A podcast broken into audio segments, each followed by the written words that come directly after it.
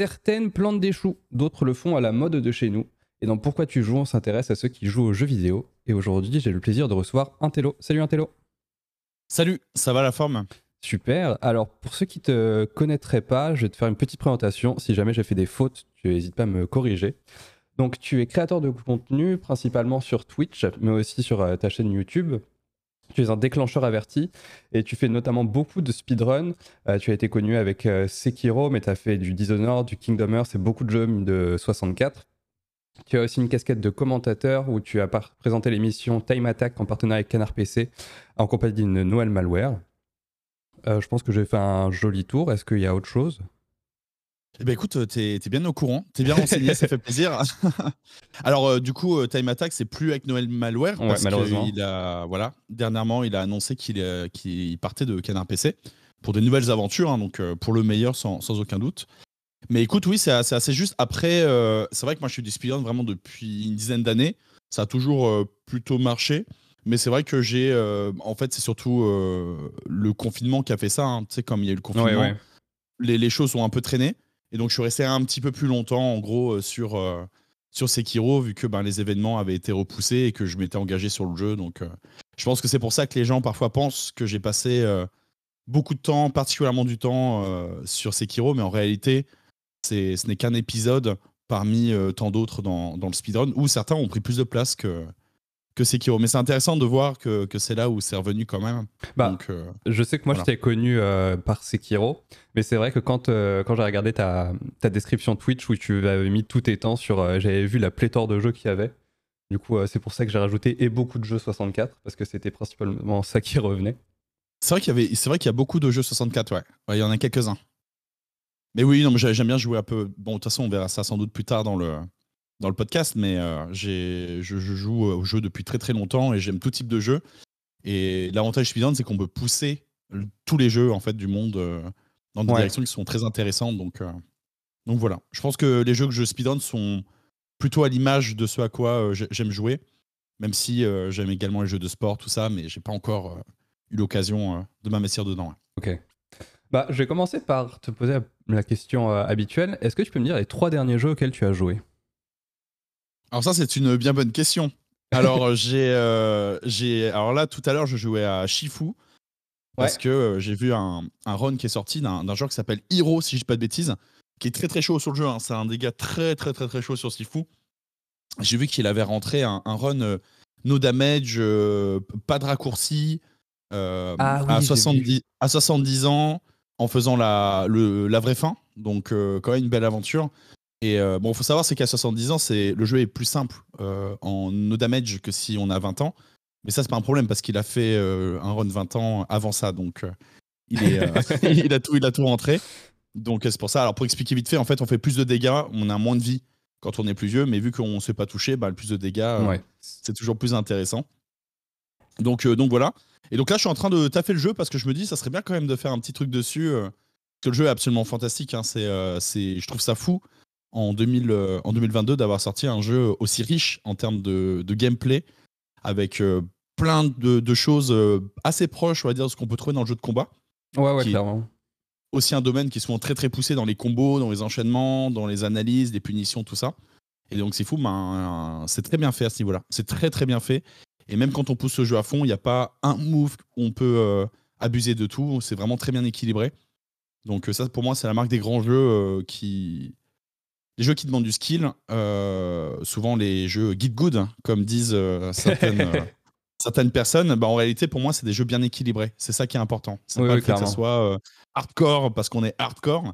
C'est le fait que ce soit pertinent et que, que ce soit le fait qu'on fasse évoluer la science qui fait qu'on arrive à mieux s'en sortir. quoi. C'est ça, et c'est vraiment, c'est vraiment un jeu auquel c'est pas le jeu qui, qui te met une embûche, c'est il te montre où est-ce que tu t'es planté, c'est à toi de t'améliorer. Ouais, en, tout cas, il est pas. Euh, en tout cas, ça marche bien. Voilà, c'est-à-dire qu'on va jouer, on va évoluer avec lui et ça fonctionne bien. Mm. C'est pas une difficulté parce qu'il y a un truc qui est mal fait et qui nous met euh, des cartouches. ça, ça arrive dans pas mal de jeux. On, on subit pas les défauts du jeu. Voilà, c'est ça que, je veux dire. Euh, oui. Par, par là, quoi. Et c'est vrai que ça, c'est un sujet. on pourra peut-être en discuter plus tard, mais c'est vrai que. Bon, moi, je suis pas, je suis pas très partisan. J'aime bien le concept de niveau de difficulté, mais malheureusement, la plupart des jeux équilibrent ça très très mal. Comme God of War, par exemple, je trouve que le mode God of War est pas très bien équilibré. Il y a des fois où ça marche bien, comme certains boss, et certains endroits de l'aventure où c'est juste euh, laborieux et pas très, euh, pas très intéressant. Ok. Donc premier jeu, euh, ça c'est tout à l'heure. Sinon, j'ai en ce moment, je redécouvre Twilight Princess. Ah. C'est un Zelda sur GameCube et qui est très beau encore visuellement. je suis assez bluffé par ça. Et, mais par contre, je, je, découvre beaucoup, en fait, je découvre beaucoup, beaucoup, beaucoup de défauts du jeu. Et, j'ai des amis qui sont très fans de Twilight Princess qui m'ont dit le jeu est rempli de défauts, il n'a que ça. Et pourtant, c'est le jeu que j'aime et je comprends totalement. Mais c'est vrai que le jeu est rempli de défauts assez fous quand même. C'est vraiment pour moi un Zelda à part à ce niveau-là. Et, et, avant ça, je me suis dit, j'avais un petit moment où j'étais un peu malade, petite grippe. On est beaucoup à être passé par là. Oui, je confirme. Et, du coup, j'ai redécouvert Jet Force Gemini sur N64, mhm. pensant que j'allais jouer à un jeu de mon enfance que j'aimais beaucoup, qui, qui a très mal vieilli, tout ça. Et en fait, pas du tout. Ça s'est très bien fait. C'était très, très cool à, à découvrir. Donc, non, non, c'est vraiment non, vraiment, vraiment super. C'était une bonne surprise. Je l'ai fini, alors que quand j'étais gamin, je suis resté bloqué sur le boss de fin. donc c'est un peu une revanche sur la vie euh, que, j'ai pu avoir à ce moment-là. Donc, euh, donc voilà, un vrai, un vrai plaisir. Bah, ça m'a fait ça euh, aussi quand, quand j'ai déménagé au Canada l'année dernière. Mon PC a eu pas mal de soucis pendant le, déménagement. Genre la pin de ma carte graphique était c'était tordu, du coup impossible d'utiliser mon PC. Et j'avais emmené mes consoles avec moi, du coup j'en ai profité pour redécouvrir mes, mes vieilles consoles et notamment ma GameCube. Et j'ai pu finir Pokémon Colosseum que j'avais jamais fini à l'époque. J'étais très fier de moi et ça fait un, petit sentiment bizarre quand même de, de, de, clôturer une page de son enfance. Ah, tu m'étonnes. D'ailleurs, Pokémon Colosseum qui, je trouve, euh, se bonifie avec le temps. Oui, parce que euh, à l'époque, il y avait cette frustration de ne pas avoir un vrai Pokémon en 3D. Parce qu'on est sur une narration, on dirait JRPG un peu basique. Mhm. Et alors qu'aujourd'hui, je trouve que ça marche mieux. Ouais, ouais. Ça fonctionne. Clairement. et, complètement, et c'est un semi-open world. Enfin, c'est-à-dire que tu as une carte où tu peux naviguer librement et que euh, tu as différents endroits où tu peux te balader et tu fais des allers-retours. Mais justement, le fait d'avoir quelque chose de un peu plus scénarisé, à contrario des Pokémon où c'est vraiment euh, enchaîne les arènes, ça apporte euh, un certain charme au jeu. Et surtout, moi, j'aime beaucoup l'esthétique. je pense que c'est aussi parce que c'est l'enfance, parce que quand on y retourne, c'est un petit peu un mec sur sa moto qui part avec une fille, c'est un petit peu adolescent edgy des années 2000. C'est vrai que c'est un peu ça, ouais. mais, euh, mais non, je trouve qu'il y a beaucoup de charme et euh, je regrette de pas de jamais avoir fait le, 2 euh, Pokémon XD. Alors, je ne sais pas ce qu'il vaut. je sais que j'ai des potes qui l'aiment beaucoup, qui m'en disent du bien. Mais je crois qu'il est sorti en fin de vie de, la console, un truc comme ça. Ouais, il n'y a pas un truc comme ça? Si, c'est ça. Et puis surtout, vu que le Pokémon Colosseum n'avait pas été un gros succès, ils n'avaient pas mis une grosse com dessus. Du coup, il était passé un peu inaperçu. Et, et moi, je suis très attaché au support physique. Et dans les différentes boutiques de rétro où je vais, à chaque fois que je le vois, il est à 300, 300 balles. Du coup, euh, il, Mais non. il vaut 300 balles. Voilà, pour répondre à ta question. Alors ça, faut qu'on en parle, ça c'est un scandale. L'autre fois, j'ai vu Paper Mario, la porte millénaire sur GameCube, 350 balles, mais on est où là? Alors, je, sais que le jeu est, je sais que le jeu est fantastique, mais quand même, non mais, non, mais le prix euh, du rétro, c'est ouf. Et surtout en Europe, en fait, hein, c'est lunaire. Tu vois là, je, comme je speedrun, moi je joue sur les, le, vrai support, tu vois. C'est important pour moi parce que j'aime ça et je trouve que le rendu, euh, le rendu est, très. Euh, alors les limitations, hein, c'est genre le framerate, tu vois, ça va être un peu ça la limite euh, du truc de certaines vieilles mhm. consoles. Et encore, c'est pas le cas de tous les jeux. Mais tu vois, c'est vraiment là où il y a le rendu que les développeurs voulaient avoir, etc. Et l'émulation, selon les consoles, c'est plus ou moins réussi. PlayStation, c'est grave cool. Je trouve qu'ils ont fait un truc vraiment bien sur PlayStation. La 64, c'est, dégoûtant. Hein. C'est vraiment pas bien. Euh, l'émulation, elle fonctionne très très mal. D'ailleurs, euh, même Nintendo qui arrivait à le faire à l'époque sur la Wii, euh, y a, ils ont, je sais plus s'ils l'ont viré ou s'il a démissionné. Euh, le gars qui, qui s'occupait de ça, bon, ils n'ont pas réussi à retrouver le savoir-faire. Donc toutes les versions maintenant qui sortent sont à peu près horribles. Hein. Genre sur Wii U et sur Switch, oh, c'est un enfer les jeux 64. Et moi j'aime bien cette idée d'avoir le vrai jeu. Et quand tu regardes le prix euh, des jeux au Japon ou même certains jeux aux États-Unis, c'est des prix tout à fait normaux qui n'ont pas bougé depuis euh, X années. C'est ça. Et pour la petite anecdote, à l'époque où j'ai speedrun euh, Oracle of Season, qui est donc un Zelda sur, sur Game Boy, où il y avait une version rouge et bleue, là c'était un peu la version rouge qui était plutôt action. Et, et du coup, bah, en fait, sur la version japonaise, on peut se permettre des choses parce que c'est une version antérieure qui n'a pas été mise à jour. Ok. Et, donc, bah, je l'ai commandé sur Internet. Et sur Internet, en boîte, complet, reçu en trois jours, par eBay, hein, un truc classique. donc voilà. et ben, j'en ai eu pour, je crois, c'était pour 20 euros un truc comme ça, donc un prix tout à fait raisonnable en boîte complet, évidemment. Je, vais dire un truc après sur ce jeu. oui, 20 euros, c'est très honnête. Ouais, alors que je voyais en, boutique et même sur internet la cartouche en loose, donc juste la cartouche de Oracle of Season, c'était 50 balles quoi. Bah, J'ai même plus loin que ça. Euh, à la sortie, il y avait un dual pack avec les deux jeux qui étaient sortis, une jolie édition avec une jolie boîte. Euh, ah, c'était un tirage limité. Je ne je veux pas dire de conneries sur le nom, mais c'est un tirage limité. Aujourd'hui, ça se vend entre 2000 et 3000 euros selon l'État. Non, mais c'est terrible ça, c'est pas possible. Bah après, là, on rentre, et ça, je peux comprendre, je, euh, dans un aspect d'objet de, collection, vu que c'est un tirage limité. Mais... Ouais, mais c'est de la spéculation. C'est ça, oui, oui, ah oui, euh, tout à fait. Et là, ils se vendent pas. C'est-à-dire qu'ils vont mettre ça en vente, ils vont le laisser en vente pendant X années, X années, X années. Et puis un jour, il y a quelqu'un qui achètera, mais je sais pas, moi, je suis pas. Tout ça pour moi, c'est de la spéculation. Hein. C'est ah comme vendre des cartes Pokémon euh, hors de prix. C'est pas pour la collection, c'est pour euh, l'aspect. Euh, ah ouais, enfin, c'est de la spéculation, quoi. Mm. Non, moi, je suis, je suis là pour jouer. Je suis pas là pour, pour faire du bise sur ces trucs-là. Donc, c'est vrai que je me, je me retrouve pas trop là-dedans. Je trouve que c'est pas très honnête. Et très souvent, d'ailleurs, il y a des, ils sont organisés. Hein. ils s'organisent entre eux pour ça. Ils sont plusieurs à mettre le, le, même prix pour faire monter le truc et que les gens pensent que c'est le prix que ça vaut. Et comme ça, bah, après, euh, naturellement, les gens viennent euh, et disent Bon, bah, il n'y a pas le choix. Si je veux mon Super Metroid, il faut que je mette 150 balles dedans. C'est. Euh, ah c'est À l'époque, ça justifiait ça en mode en Europe, il y avait moins de tirages que dans les autres pays, mais je crois que nous a raconté des bobards sur cette histoire. mais du coup, pour avoir vu, que je dois m'adapter au marché nord-américain avec euh, les consoles et le problème de, zonage, je peux dire que le meilleur rapport qualité-prix en termes de rétro, ça va être euh, la Game Boy, Game Boy Advance. Parce que c'est pas cher, il y a beaucoup d'exemplaires de tous les jeux et c'est dézoné. Tous les jeux de, cette, des consoles portables Nintendo sont dézonés. Donc c'est hmm. très pratique. Après Pokémon en japonais, faut s'accrocher quand même. Ouais, ouais, ouais. Mais un, euh,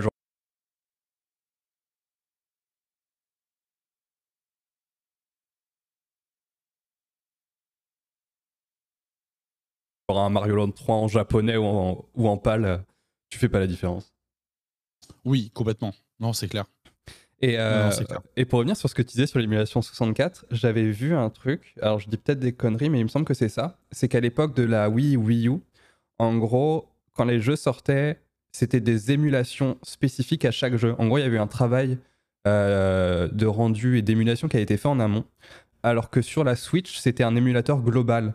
Et ce qui fait que comme les jeux utilisaient différemment les différents aspects de la console et les euh, différentes utilisations de la RAM, ça fait des rendus dégueulasses pour euh, la majorité des jeux. Alors c'est pas exactement ça. Euh, enfin si c'est ça, mais Wii U c'est dégoûtant aussi. Hein. ah ouais? tu regardes, ouais, tu regardes même Donkey Kong 64 sur Wii U pour te dire, tu sais quand tu arrives, tu as le select screen, tu sais où tu as le jeu qui joue tout seul et, et elle est désynchro sur la version Wii U. Genre Donkey, au lieu de monter sur la liane, il court contre le mur, tu vois. Donc, euh, ok. Ouais, voilà. Donc c'est pour dire un peu le niveau du truc. Et euh, je sais plus, il faudrait, faudrait que je. Ah, c'est dommage, toi, on en aurait parlé avant. J'aurais pu retrouver le sujet. Mais euh, mais il y a un sujet où il y a un gars qui était très chaud là-dedans chez Nintendo et il est parti. Et Nintendo, ils n'ont pas gardé le savoir-faire. Et, et, voilà. Et puis parce que je pense que c'est une console qui est dure à émuler parce qu'il y a quand même des passionnés qui, qui ont fait du, de l'excellent taf sur beaucoup beaucoup de supports. Mais la 64, euh, c'est pas un manque d'investissement. Hein. c'est juste que je pense que c'est difficile d'avoir un rendu, euh, on va dire, euh, fidèle au de génie qui est très bien, qui est très très bien. Donc voilà. Donc très souvent, les gens parlent de la 64 négativement en jouant sur l'émulation. Il y a aussi un peu ça. donc forcément, bah oui, je vous avoue, je joue sur émulateur 64, ça, ça me fait pas rêver hein, quand même. Hein. c'est pas, pas très sexy. Il y a un côté toc en fait. T'as l'impression que c'est. Ouais, je, ce que tu le jeu est un peu, un peu cheap, tu vois c'est pas, je sais pas, c'est pas, ça fait faux quoi, un peu. Donc. Euh, mais euh, j'espère que ça va évoluer l'émulation et notamment ça commence à arriver avec, je sais pas si t'as entendu parler de solution FPGA.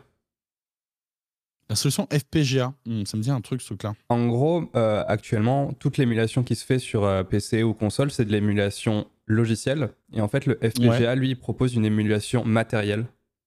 Ah yes, oui, j'en ai entendu parler. D'ailleurs, euh, ils font des packs. Ouais, les mystères. On peut le faire nous-mêmes.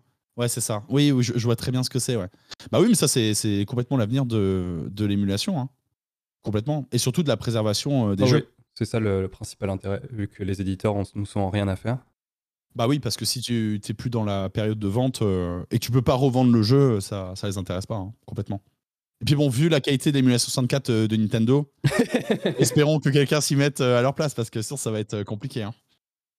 Après, après c'est aussi les consoles, la préservation des consoles qui est, pas évidente parce que tu vois, par exemple, pour la préservation des jeux en eux-mêmes, il y a les Everdrive aujourd'hui qui existent, qui sont des ce qu'on appelait les ce qu'on appelle les R4 hein, sur qui à la base est vu comme un truc pirate, mais sur 64, euh, par exemple, moi j'ai des, Everdrive pour euh, Super Nintendo, euh, Nintendo 64, tout ça. Et, ça permet une chose intéressante parce que tu peux jouer au ROMAC, donc au jeu modifié, sur ta console directement. Par exemple, Kaizo Mario, qui est vraiment un produit pur ROM, émulation, pas sur cartouche, bah, tu peux jouer facilement en fait sur ta console avec le rendu de la console, qui est évidemment pas le même exactement que l'émulation. Donc c'est vachement intéressant, c'est vachement bien. Donc ça c'est intéressant. C'est intéressant pour le speedrun aussi, parce que comme on speedrun sur le sport d'origine, bah, si on s'entraîne sur l'émulateur, c'est pas les mêmes timings, c'est pas le, pas le même jeu, euh, clairement. On joue pas au même jeu. Et euh, ça permet voilà, d'avoir des, des, jeux modifiés, spécial entraînement pour le speedrun, c'est grave bien. Et de l'avoir sur le support d'origine. Donc, euh, donc ça permet plein de choses hyper intéressantes et, hyper cool. Je savais pas qu'il y avait des Everdrive déjà sur, sur Super Nintendo. Ah si, ça fait longtemps. Hein. Il, y a il y a, ça fait très très longtemps. Il y a ça sur, pareil, il y a ça sur Mega Drive, il y a ça sur Game Boy, il y a ça sur Game Boy Advance aussi. Il y a ça vraiment sur à peu près tout. Hein. Je crois qu'il y a même PC Engine là, qui est sorti. Oh Donc euh, non, non, il y a, il y a tout. Hein. Vraiment, euh, là en ce moment, il y a quasiment tout. quoi. C'est on est, on est très très bien. On, est, euh, on manque bien à ce niveau-là. C'est cool. Et d'ailleurs, normalement, l'Everdrive n'émule ne, n'émule pas le FX2 de la Super Nintendo. Mm-hmm mais il y a un, un spécial, je crois que c'est le FX Pack Pro, qui est bon, plus coûteux, hein, forcément, vu que la techno elle est un peu énervée dedans, qui permet euh, justement de, pouvoir euh, émuler euh, le, FX2. Donc, c'est en fait c'est une puce, hein, il me semble, c'est un chipset sur des cartouches en particulier, qui permettait de faire de la 3D sur Super Nintendo, enfin simili 3D, comme Star Fox ou Yoshi's Island. Donc, pas mais vraiment de jouer à tout, hein, en fait. Donc, bon, c'est un peu technique tout ça. Mais euh, dans, l'idée, pour la préservation, en tout cas, euh, du, des jeux et tout, c'est très intéressant aussi. Mais on a toujours la limitation du hardware. Ouais. Donc euh, voilà. Il faut pas avoir honte d'émuler ces jeux. Loin de là. Ah non, bah, de toute façon, on fait ce qu'on veut. Hein. On joue comme on veut, tant qu'on s'amuse. Après, il y a toujours des conditions plus ou moins bonnes, mais on fait aussi avec ce qu'on a. Donc à partir de là. Non, non, c'est grave bien. Hein. Là, on a fait pas mal un tour de, de, rétro et de jeux de l'enfance, mais est-ce que tu pourrais me parler de ton premier souvenir du jeu vidéo, soit en tant que joueur, soit en tant que spectateur, le premier que tu as euh, généralement? Ah, moi j'étais très jeune, hein, je devais avoir 3 euh, ans quand j'ai commencé à jouer aux jeux vidéo. on va dire mon premier souvenir très très marquant. Alors mes premiers souvenirs c'était sur, assis sur le bureau à jouer à la Mega Drive euh, quand j'habitais en Malaisie. Et donc j'avais genre 3 ans, mais c'est souvenir vague. Mon premier souvenir marquant, euh, c'était euh, quand je jouais à Virtual On en salle d'arcade, donc sur borne. Ça, je crois que c'est mon premier souvenir marquant avec peut-être Sega Rally, je sais pas. C'est une bonne question. En tout cas, euh, donc Virtual On, pour celles et ceux qui savent pas ce que c'est, c'est un, c'est un jeu de mecha, un jeu de versus en fait, où on est en 1v1 et on joue en fait dans un mecha et on est en vue de dos, en troisième personne. Et je sais plus s'il y avait possibilité de jouer en première personne, c'est pas impossible. Mais bon, moi j'ai souvenir de la, troisième personne. Et donc en gros, on doit on est dans des arènes et puis on a des euh, mechas qui ont des compétences différentes et on doit s'affronter. Et la bande arcade, c'était un cockpit avec deux joysticks, donc c'était grave cool. Et voilà, donc c'est un peu mon, premier euh, souvenir très très marquant, on va dire. Et euh, voilà. Et c'est un jeu Sega, donc c'est vraiment dans la dans la vibes des jeux Sega de l'époque très nerveux, très arcade. Enfin, il y a vraiment une vibes des jeux Sega de l'époque euh, assez forte. Donc, euh, souvenir marquant, euh, ouais, je dirais que c'est ça. Il y avait eu des portages console de ça ou pas? Ouais, sorti sur Saturn, je crois. Je crois qu'il y a des versions sorties sur Saturn et puis plus tard sur Dreamcast. Avec Palonnier et tout pour refaire l'expérience arcade ou pas? Je, ah, ça, je pense. Alors, vu l'époque, Hmm, je peux pas m'avancer, mais ça m'étonnerait pas qu'il ait sorti du matos pour. Après, en général, les périphériques euh, tiers, ils étaient relativement cheap quand même. Ok. Ouais. Toi, par exemple, si tu avais un stick arcade pour euh, console, ça faisait le taf pour la maison, mais tu n'avais pas le, niveau de, on va dire, de, fabrication que tu peux avoir sur une vraie borne euh, japonaise, par exemple, ce genre de choses. Donc, ouais. Donc c'est pour ça. Mais peut-être, je, je, je sais pas. En tout cas, je sais qu'il faisait pas mal le périphérique à l'époque, mais là, c'est une bonne question. Parce que je me souviens que c'était, je crois que sur MechWarrior 3, sur la génération PS3 Xbox 360 où il y avait justement euh, un truc officiel vendu où tu avais d'un côté euh, le bras gauche, de l'autre côté le bras droit, au pied tu avais les commandes pour accélérer et bouger. Ah ouais, euh, oui, y a, carrément il y a moyen, ouais. Et Parce que déjà sur Xbox, il y avait Steel Battalion. Oui, ça c'est sûr, celui-là c'était Steel Battalion, c'est pas MechWarrior 3. Ah yes, oui, il y avait un panel complet et il y avait même un petit siège éjectable. Où on pouvait péter le, la vitre. il y avait des vitres rechangeables pour après s'éjecter. Donc c'était ouais. Ah, c'est pareil, c'était un, budget quand même hein, pour l'époque. Et c'était un budget pour l'époque, mais en même temps, euh, je, plus, je crois que c'était 300 balles, un truc comme ça. Mais euh, c'est un peu la norme d'aujourd'hui. Hein, de... Alors c'est pas la même époque, vous me direz, mais c'est vrai qu'aujourd'hui, euh, investir dans du matos simulation, c'est quelque chose de plus courant. Hein. Donc, Ouais, c'est clairement. Ouais, parce qu'un un bon TAS maintenant, ça doit valoir dans ces environs-là. Voir tout le kit complet. Ouais, ça peut. Enfin, après, bon, on, c'est un monde d'adultes maintenant. je pense qu'il y a beaucoup plus d'adultes en fait euh, aussi qui jouent vraiment activement aux jeux vidéo, très passionnés. Ouais, oui. Et qui veulent se faire des, plaisirs euh, qu'ils pouvaient pas se permettre quand ils étaient ados. Et du coup, euh, je pense qu'il y a un peu de ça. Alors qu'à l'époque, les adultes qui jouaient, il y en avait, mais c'était quand même beaucoup des ados, grands ados, je pense. Donc forcément, bah, ça, c'est des budgets où on peut pas se le permettre hein, quand on est, quand on est encore à l'école. Clairement. Donc, donc voilà, ouais. Ouais, c'est quand je vois. Euh, là, c'est. Il y a. Quand le, jeu, quand le jeu est sorti, mon père s'était fait une configuration exprès pour jouer à Flight Simulator, le dernier. Ah, yes, ah, c'est cool. Hein. Ça, c'est cool. Et, euh, mais euh, c'est vraiment le, limite lunaire pour moi parce que la simulation, c'est pas forcément ce qui m'attire le plus. Mais quand je le voyais faire des heures à faire juste tourner au-dessus de, sa maison ou alors faire des, des Marseille euh, Naïsna euh, tout seul toute la journée dans son bureau. Mais me... J'étais trop heureux pour lui. Mais oui, c'est super reposant. C'est vraiment bien. Tu vois, par exemple, moi, j'ai euh, un setup de simulation automobile chez moi. Ouais. Pour faire de la simu auto. Et je suis très très nul à ça. Hein. Je suis vraiment pas un bon pilote. Le speedrun là-dessus, c'est pas encore ça. mais mais il y a un truc où tu te poses là-dedans, c'est très reposant. Il y a vraiment ce coup où tu fais une coupure. Tu vois, c'est différent. Après, c'est vrai que moi, en plus, c'est mon activité, le jeu vidéo. Donc je mhm. fais un peu ça euh, tous les jours, tout le temps. Et bah pourtant, euh, quand je fais de la simi-auto, il y a vraiment cette coupure, ce truc euh, où voilà, tu, tu, c'est très reposant. Bon, des fois, sur des circuits un peu costauds, t'es un peu tendu, tu vois, mais non, non, en réalité, c'est très, très, très reposant. C'est quoi? C'est le, le, fait de devoir être concentré ou de faire une tâche réelle qui te sort? Enfin, je sais pas. Non, c'est un peu comme une attraction. Enfin, il y a un truc, tu vois, où. Ah comme tu es installé dans ton siège, dans ton truc que tu as adapté pour, etc., il y a vraiment un truc où ça te sort un peu. Euh, comme si c'était un monde entre deux, tu vois. Entre le jeu vidéo et un peu la réalité, tout ça, tu vois. Je sais pas. Il y a un truc un peu où on s'y croit, tu vois. Ok, je vois. C'est souvent réaliste en plus. Par exemple, Flight Simulator, c'est réaliste. Donc il y a un peu ce truc où tu joues, tu joues un peu un rôle. Comme moi, par exemple, je joue un peu le rôle d'un pilote finalement quand, quand, je fais de la simu euh, auto. Je crois qu'il y a un peu de ça. D'accord. Je pense qu'il y, a un peu, un peu de ça. C'est pour ça que les gens cherchent parfois euh, du setup réaliste. Même par exemple pour aller dans l'espace, tu vois, sur euh, des simulations euh, de bataille spatiale, tout ça, il y a des gens qui ont des setups très très très réalistes. Et je crois que c'est un peu pour ça. Hein. C'est un peu ce, truc-là, quoi.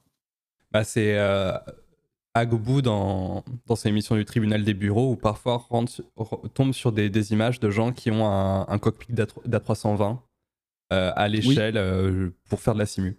Bah oui, bah oui, oui, mais je comprends euh, totalement. Ah, moi aussi, je trouve ça trop bien d'avoir euh, une passion et comme ça, et d'avoir les moyens de, de, pouvoir faire vivre ta passion.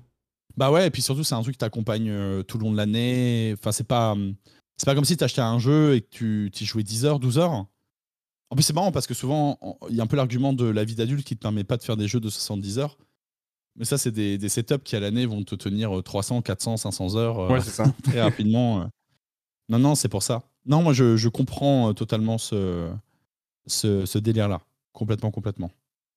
Je vais revenir un peu quand tu parlais sur Sifu du, euh, du jeu qui a, qui, qui te pousse à. qui, qui est un, que tu disais un très bon jeu et justement qui permettait de, de pousser pour atteindre vraiment un niveau de perfection. du coup, c'est quoi pour toi un bon jeu? C'est quoi pour moi un bon jeu? Ah, ça, c'est une bonne question. Déjà, je pense qu'un bon jeu, on peut partir d'une base que c'est un jeu qui, qui tient les promesses et les envies des gens qui ont voulu le développer. Ok. Je pense qu'il y a un peu de ça déjà, parce que euh, je sais, je sais pas comment dire ça, mais euh, en fait, le truc c'est que dans le jeu vidéo, surtout aujourd'hui, c'est un peu compliqué parce que ça coûte très cher à faire un jeu. Ça coûte très très cher, ça met des années des années. Aujourd'hui, euh, si tu te mets à développer un jeu, bah, il sort dans 6 ans.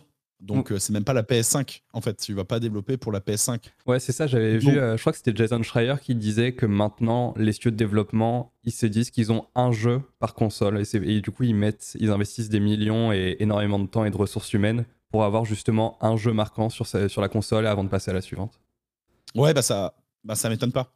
Et du coup, euh, bah en fait, surtout aujourd'hui, ben, en 5 ans, 6 ans, il s'en passe des choses hein, dans la société, dans le rapport que les gens ont au jeu, dans les sorties qu'il y a entre temps, etc.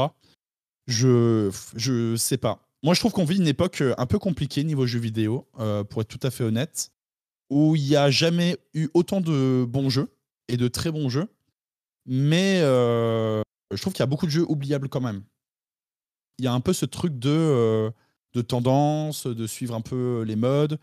Il y a aussi le fait ben, que tu peux pas prendre tous les risques non plus, parce que bah, ça coûte cher un jeu vidéo et qu'à un moment, euh, tu peux pas te permettre les mêmes folies euh, que tu pourrais te permettre à l'époque. Ça monte, ça monte à des millions très très rapidement. Et donc je pense qu'il y a aussi ce truc euh, où la société a beaucoup beaucoup évolué vers, bah, tu vois, par exemple, l'algorithme, les, mécaniques de rétention d'attention, etc. Et donc je me reconnais beaucoup moins dans, dans les jeux qui me mettent du pop-up non-stop, par exemple, pour me rappeler, et tu vois, tu devrais tu sais que tu peux faire ça, et regarde, tu peux faire tel truc, etc. Et tu vois là, du coup, euh, il y a Callisto Protocol, qui est quand même un très très très euh, bon exemple de, de ce truc-là de l'attention. C'est que, euh, en fait, les développeurs maintenant, ils ont peur que tu finisses pas leur jeu ou que tu comprennes pas leur jeu. Et c'est trop bizarre. Parce que, par exemple, sur Callisto Protocol, il y a un passage où on va te dire Hé, hey, clin d'œil, clin d'œil, fais pas de bruit. Tu fais deux pas et tu le remets sur le mur tu refais un pas, il y a une flèche pour te dire, il faut bien que tu ailles par là, fais attention de ne pas aller à ah. droite, ça serait quand même dommage que tu fasses, que tu perdes à peu près 5 secondes à essayer d'aller à droite alors que tu peux pas y aller, tu vois. Et ça, pour moi, c'est un problème. Euh, j'ai vu que dans alors je l'ai pas fait le dernier God of War, mais j'ai vu que pareil, c'était un peu en mode, euh, tu passes à côté d'un coffre, bon bah tu l'as raté, c'est la vie, hein, tu vois. Et ben il y a Atrice qui fait, hé, c'est bien que tu prennes un petit coffre là quand même. Tu vois, je trouve que c'est atroce. Et euh, il y a vraiment ce, je crois qu'il y, y, a vraiment maintenant ce, ce souci où vu que les développements sont très très longs, bah, du coup, les devs, ils ont. Enfin, les équipes, je dis les devs, mais en vrai, il n'y a pas que des devs, hein, bien sûr, mais les équipes sont le nez euh, dans le jeu. Donc, forcément, bah, au bout de 3 ans, 4 ans, tu n'as plus de recul sur ton jeu. Et donc, la seule solution d'expliquer euh, ce qu'il y a dans leur jeu, c'est de mettre des pop-up partout et de te rappeler et, euh, et s'il te plaît, passe pas à côté de mon jeu. Tu vois, c'est un peu. Il y a un peu de ça, quoi, tu vois. Et moi, je trouve que c'est un peu. Ça craint un peu. Et là, j'ai rejoué un peu. Alors, ça faisait longtemps que j'avais pas joué à des jeux old school. J'ai fait Jet, Jet Force Gemini, par exemple, j'en ai fait d'autres. Et j'ai retrouvé ce plaisir de juste me lâcher dans un jeu et de découvrir tranquillement, de parfois me tromper, parfois essayer une direction et me dire Ah mince, non, ça marche pas. Et en fait, bah, j'ai pas eu l'impression de perdre mon temps pour autant et c'était très très agréable et très satisfaisant. Mais aujourd'hui, je pense qu'il y a vraiment cette peur. Euh, enfin, on vit dans un monde de l'attention. De toute façon, ça a toujours été le cas. Mais là, euh, tout a été multiplié par 10, 20, 30 de ces dernières années. Même, on peut le voir euh, dans la création de contenu. Hein. Euh, il y, a, y, a, des gens euh, qui changent leur contenu, pas parce qu'ils y croient, mais parce qu'ils se disent bon, moi j'y crois, mais ça fera pas dans l'instant T les stats que je veux. Donc il y a un peu de ça. Et du coup, bah, les devs, je pense qu'ils ont. Enfin, il y a un peu ce truc. Maintenant, ils ont peur que les joueurs terminent pas leur jeu. Alors que ben, c'est pas grave de pas finir un jeu, on s'en fout de ça. C'est pas le. Tu passes à côté d'un truc, c'est pas grave. Il n'y a pas besoin de mettre des, warnings partout pour dire attention, attention, t'as un coffre, tu vas rater euh, un équipement bleu euh, que t'équiperas pas de toute façon. tu vois. Donc c'est un peu, tu vois, c'est un peu, je sais pas. Moi j'aime bien l'idée que des fois tu joues à un jeu et dans une salle un peu nulle, t'es bloqué parce que t'as, as, tu sais pas pourquoi cette fois-ci t'as pas vu qu'il y avait un point de grappin, alors que le point de grappin, euh, tu les accroches depuis le début du jeu, tu vois. Et moi j'aime bien cette idée-là. Mais non, aujourd'hui on est vraiment dans le truc, faut que ça, faut que ça balance, que ça envoie, que ça envoie. Et il faut surtout pas que ça s'arrête. Si tu t'arrêtes ou que tu galères, ben c'est compliqué. Mais tu sais... Et à côté de ça, ils vont bombarder de quêtes annexes et secondaires inutiles ou alors pas très intéressantes qui t'apportent pas grand chose et qui apportent pas toujours grand chose à l'histoire et aux propos. Donc voilà, moi c'est un peu, c'est un peu ça quoi. Mais ça allait même encore plus loin. Je l'ai pas fait non plus. J'ai, juste un ami qui m'avait envoyé un clip euh, de Elajas qui jouait à God, à God, of War Ragnarok où euh, justement, il y avait un moment, il tournait en rond, il cherchait la résolution d'une énigme. Et t'as Atreus, au bout de 5-10 minutes où il les cherche, qui lui donne la réponse. Ah non, mais c'est terrible. Non, mais déjà qu'en plus, quand on stream, il y a toujours quelqu'un dans le chat pour nous dire euh, quoi faire, alors qu'on n'a rien demandé. Alors si en plus te réussit, mais euh, dans quel monde vit-on? C'est terrible. Ouais, c'est dommage. C'est dommage, je pense. Mais c'est voilà, c'est des tendances. Hein. C'est des tendances. Et puis bon, comme c'est toujours plus, toujours plus, il y a un moment où c'est un peu trop, quoi. Je pense. Hein. Et c'est pour ça, moi, je suis content qu'il y ait des jeux qui aient quand même euh, qui aient eu des remakes récents où euh, il y a eu un seul génération avec par exemple Shadow of the Colossus où c'était vraiment le jeu de c'était j'allais pas dire que c'est euh, austère en termes d'interface mais c'est hyper minimaliste et t'es vraiment livré à toi-même et tu dois te débrouiller pour pour finir le jeu et c'est trop bien qu'il y ait que que d'autres personnes aient pu le, le découvrir qu'après sa sortie PS2. Ouais, ça se, fait, ça se fait très bien en plus, euh, Shadow of the Colossus. Après, il y, a aussi un truc qui se perd un peu, c'est l'idée de se lancer dans, un jeu sans objectif. Moi, je sais qu'à l'époque, euh, bon, c'est peut-être plutôt quand j'étais gamin, mais juste me lancer dans un jeu pour me balader dans le jeu, c'était euh, des choses qui n'étaient pas, pas déconnantes. Hein. Enfin, même dans Zelda, Ocarina of Time, ça m'arrivait de le lancer, de juste me balader, me dire tiens, il y a peut-être un point que j'ai pas vu là. Enfin, après, voilà, on c'était une époque où, si on voulait une soluce, il fallait acheter un magazine, ce genre de choses. Donc c'était un peu plus. Euh, il n'y avait pas mille vidéos euh, qui arrivaient et le secret du truc caché, machin. Donc c'est pour ça aussi. Mais je sais pas, moi j'aime bien l'idée de jouer à un jeu juste pour y jouer aussi. De pas juste euh, avoir besoin d'accomplir des choses à tout prix. Mm. Et, mais je crois que ça aussi, c'est un truc qui, s'est perdu. Mais Shadow Colossus, du coup, avec les pièces, c'est pas mal. Parce qu'ils ont ajouté des pièces dans le remake à récupérer un peu partout. Et du coup, ben, on n'est pas obligé de le faire, mais on peut se balader et se dire tiens, je vais peut-être voir s'il n'y a pas une pièce à récupérer par là. Et je trouve ça assez chouette. Il y a, ça, n'engage à rien, mais c'est cool.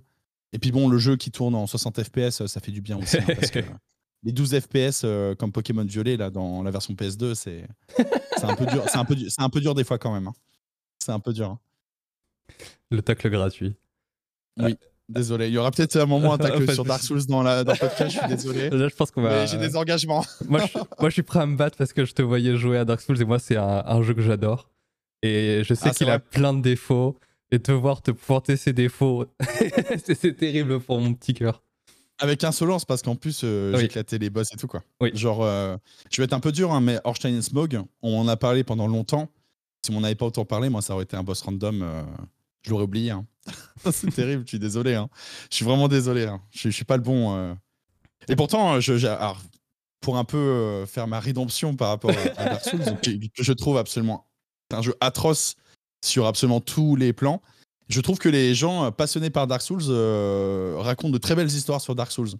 Je n'ai pas trouvé un seul moment dans le jeu, mais en tout cas, quand ils en parlent et tout, je trouve que c'est passionnant. Vraiment, mais premier degré, hein, zéro van. J'adore les gens qui, qui, font des vidéos sur YouTube sur le lore euh, de Dark Souls, tout ça. Euh, même si. Oh non, mais c'est horrible, on va me détester. Euh. mais pour moi, par exemple, Dark Souls 3, c'est un peu JoJo's Bizarre Adventure, tu vois, dans le dans l'histoire. Ouais. Parce que c'est un peu un prétexte avec des, des, des, des, boss qui ont une histoire hyper cool quand on regarde leur lore. Mais comme on vit dans un monde avec des failles spatio-temporelles, tout ça, la cohérence, elle n'est pas extraordinaire. Et donc, j'ai l'impression que c'est un peu un prétexte pour aller se taper avec, avec des ennemis stylés, quoi. C'est un peu ça. Parce que dans JoJo's, il y a un peu le prétexte de. Euh, donc, JoJo's Bizarre Adventure, c'est un manga, hein, pour ceux qui ne connaissent pas. Où euh, c'est un peu, bon, les, les possesseurs de stand euh, s'attirent entre eux. Bon, c'est un peu un prétexte pour dire je marche dans la rue, tu m'as marché sur le pied, on va, on va se battre à mort à cause de ça, quoi. C'est un peu à la limite de ça. Et je trouve que Dark Souls 3, il y a un, pour grossir le trait, il y a un univers qui est très chouette. Moi, j'aime bien le monde de DS3, par exemple, que je préfère à Dark Souls 1. Je suis désolé, hein, mais ça me. pour moi, mais il est plus récent aussi. Hein. Il y a pas de bande qui est passé par là et tout. Donc l'exécution n'est pas la même. Mais, euh, mais du coup, ouais, moi j'aime bien ce prétexte, ce truc-là où, euh, où on part à l'aventure, il y a un truc où ça nous échappe. mais on va se battre contre des gens euh, qui friment un peu, mais qui sont très forts et, et qui, où c'est satisfaisant, c'est cool. C'est, ça frime un peu, je trouve, Dark Souls 3. et J'aime bien cet aspect-là. Mais euh, je, je- en fait, j'ai fait pour la première fois Dark Souls 3 cette année.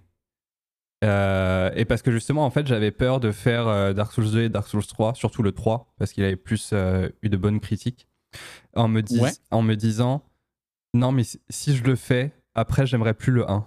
Parce que c'est vraiment un jeu qui m'a beaucoup marqué et que j'ai longtemps considéré comme étant un de mes jeux préférés.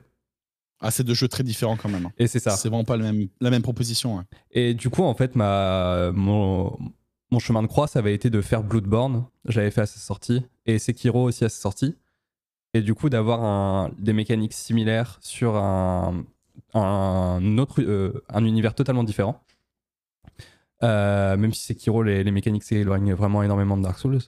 Euh, mais Ouais, c'est c'est vraiment un jeu d'action-aventure. Ouais, c'est la- tout simplement. hein. C'est vrai que, comme c'est From Software, mais pareil, quand Armored Core, les gens vont découvrir Armored Core euh, avec le nouveau qui, va, qui a été annoncé, les gens vont un moment dire oui, mais c'est pas comme euh, Dark Souls. Oui, mais enfin, From Soft, ils ont fait des Tenchu pourris avant, ils ont fait plein de trucs avant. hein. Donc, ils ont fait Otogi, ils ont fait des jeux comme ça. Donc, euh, non, non, ouais, c'est Sekiro, on est sur une, proposition vraiment, vraiment à part. En plus de ça, je crois que c'est un game designer qui a été principalement sur le projet.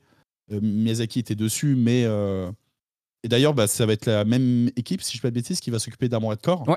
de ceux qui ont fait Sekiro. Donc, euh, je sais pas comment ça marche. Je pense d'un compter de bêtises, mais je sais qu'ils se partagent un peu les tâches, euh, un peu comme ça chez FromSoft. Donc, euh, non, ça va être intéressant. Alors, s'il y a un Armored Core avec euh, les mécaniques du gameplay de Sekiro, euh, enfin, je parle en termes de finition, vraiment, de, de précision et tout. Alors là, on va bien manger, hein. ça, va être, euh, ça va être sexy hein, quand même. hein. je suis en Mais train oui, de- mais, mais je, je- je comprends totalement ton, ton truc sur Dark Souls 3.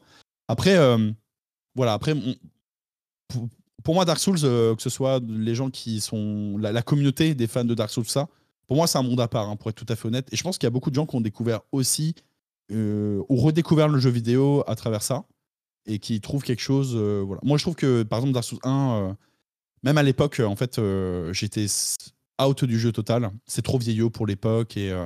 et je trouve qu'il y a trop de choses qui, qui fonctionnent pas. Mais je comprends qu'on aime le jeu. Tu vois, je, je Mhm. comprends le délire. Mais euh, ouais. Mais après, bon, c'est compliqué. C'est compliqué. En fait, euh, je, tu vois, mon cœur balance. Parce que euh, le jeu, je l'ai trouvé odieux et horrible, euh, pas très fun. Mais en stream, c'était bien. Parce qu'on a bien rigolé et que, c'était drôle. Et que je trouve que c'était un bon moment que j'ai partagé avec des gens. T'avais fait le était fan. DLC ou pas? Non, mais je l'ai pas fini. Dark Souls parce que même si on a bien rigolé avec pareil le public, les gens étaient très fans de, de Dark Souls, hein, mais euh, il y avait un peu ce, ce côté euh, ah ah c'est dur ce que tu dis, mais oui c'est un peu on peut, je peux pas dire le contraire, tu vois, il y a un peu ça des fois et puis des fois un peu de mauvaise foi, c'est un peu c'est un peu rigolo, mais c'est un moment que j'ai partagé en fait euh, Dark Souls avec des gens, donc c'était vraiment vraiment très très chouette. Mais bon, il faut quand même être honnête, euh, quand tu streams la, la commu From Software, elle est un, elle est un peu énergivore, on va dire quand même. Elle fait beaucoup de bruit. peu- Ouais, c'est très particulier. Il y a des jeux, par exemple, tu vois, Dark Souls 3, euh, tous les gros streamers qui ont essayé de se lancer sur le jeu, ils ont abandonné parce que tu peux. En fait, tu, tu veux pas subir ça. C'est trop compliqué. euh, c'est c'est trop. Les, les gens sont. sont- C'est un peu terrible quand même. Enfin, je trouve que. Il y a des comportements qui sont assez terribles. Et par, par exemple, tu vois, j'ai pas eu ce problème-là euh, sur Bloodborne. Tu vois, ce qui est assez marrant. Je pense, je me demande si c'est pas parce qu'il est sorti que sur PS4 Peut-être, oui. si ça joue là-dessus, je sais pas trop. Euh, voilà, Sekiro pas trop parce que bon, quand j'ai commencé à y jouer, euh, ça envoyait déjà un petit peu. Mais, euh, mais voilà, du coup, c'est une communauté qui est très très riche où il y a des gens très très différents. Mais euh, je suis très peu sensible au côté hardcore, faussement hardcore, Oui. parce que pour moi c'est faussement hardcore avec le guide good et compagnie. Euh, voilà, moi je, je pense que par exemple Dark Souls c'est un jeu laborieux si tu veux progresser dans le jeu, mais c'est pas un jeu vraiment du skill. Tu peux mettre du skill hein, dedans si t'es speedrunner, tu fais des noïdes, des trucs comme ça. Là, ça demande d'autres notions. Mais je pense que c'est un jeu laborieux, comme DS3 d'ailleurs. DS3, je pense que le skill rentre surtout en compte sur les boss. Parce que les boss sont pensés très arcade, en fait, hein, sur un pattern euh, de, boss fight où tu as question-réponse et il faut résoudre les, problèmes. Mais j'ai trouvé ouais, que l'exploration sur DS3 était, était laborieuse. Parce que tu as beaucoup d'ennemis qui te rentrent dedans. C'est un peu. Tu... Les, les solutions sont assez basiques globalement. Tu as plus intérêt à courir, en fait, et à retenir le tracé. Un moment, vu que de toute façon, il va falloir que tu, tu retournes au boss, hein, donc tu vas pas aller Mm. allumer tout le monde à chaque fois. Donc euh, voilà. Mais c'est- c'est des jeux très très particuliers et je trouve que c'est c'est aussi des jeux où je pense beaucoup de gens passent à côté parce qu'ils osent pas se lancer dans le jeu. Parce que bah, on raconte que c'est des jeux hardcore pour hardcore gamers, alors que je pense que c'est c'est pas relativement vrai. C'est enfin c'est c'est pas pas totalement vrai. Je suis pas totalement d'accord avec ça. Euh. Je suis tout à fait d'accord avec toi. Moi, je sais que le premier Dark Souls, j'avais mis du temps à le faire parce que euh, j'avais un ami qui l'avait fait. Il disait, ouais, c'est un jeu hyper dur et tout. Je fais, oui, mais de un, moi, je sais pas si j'aurai euh, la patience d'aller jusqu'à la fin. Et de deux, est-ce que j'ai vraiment envie de m'infliger un jeu qui est dur pour être dur? Et après, malgré tout, le jeu avait autre chose à proposer que de la difficulté. Et, euh, et en fait, moi, c'est ce qui me dérange avec les Souls, c'est les gardiens de la porte qui te disent non, mais il faut pas jouer comme ça. Quand je voyais euh, quand Elden Ring était sorti, fait quoi Tu utilises des invocations, mais euh, pourquoi tu fais pas le jeu sans invocation?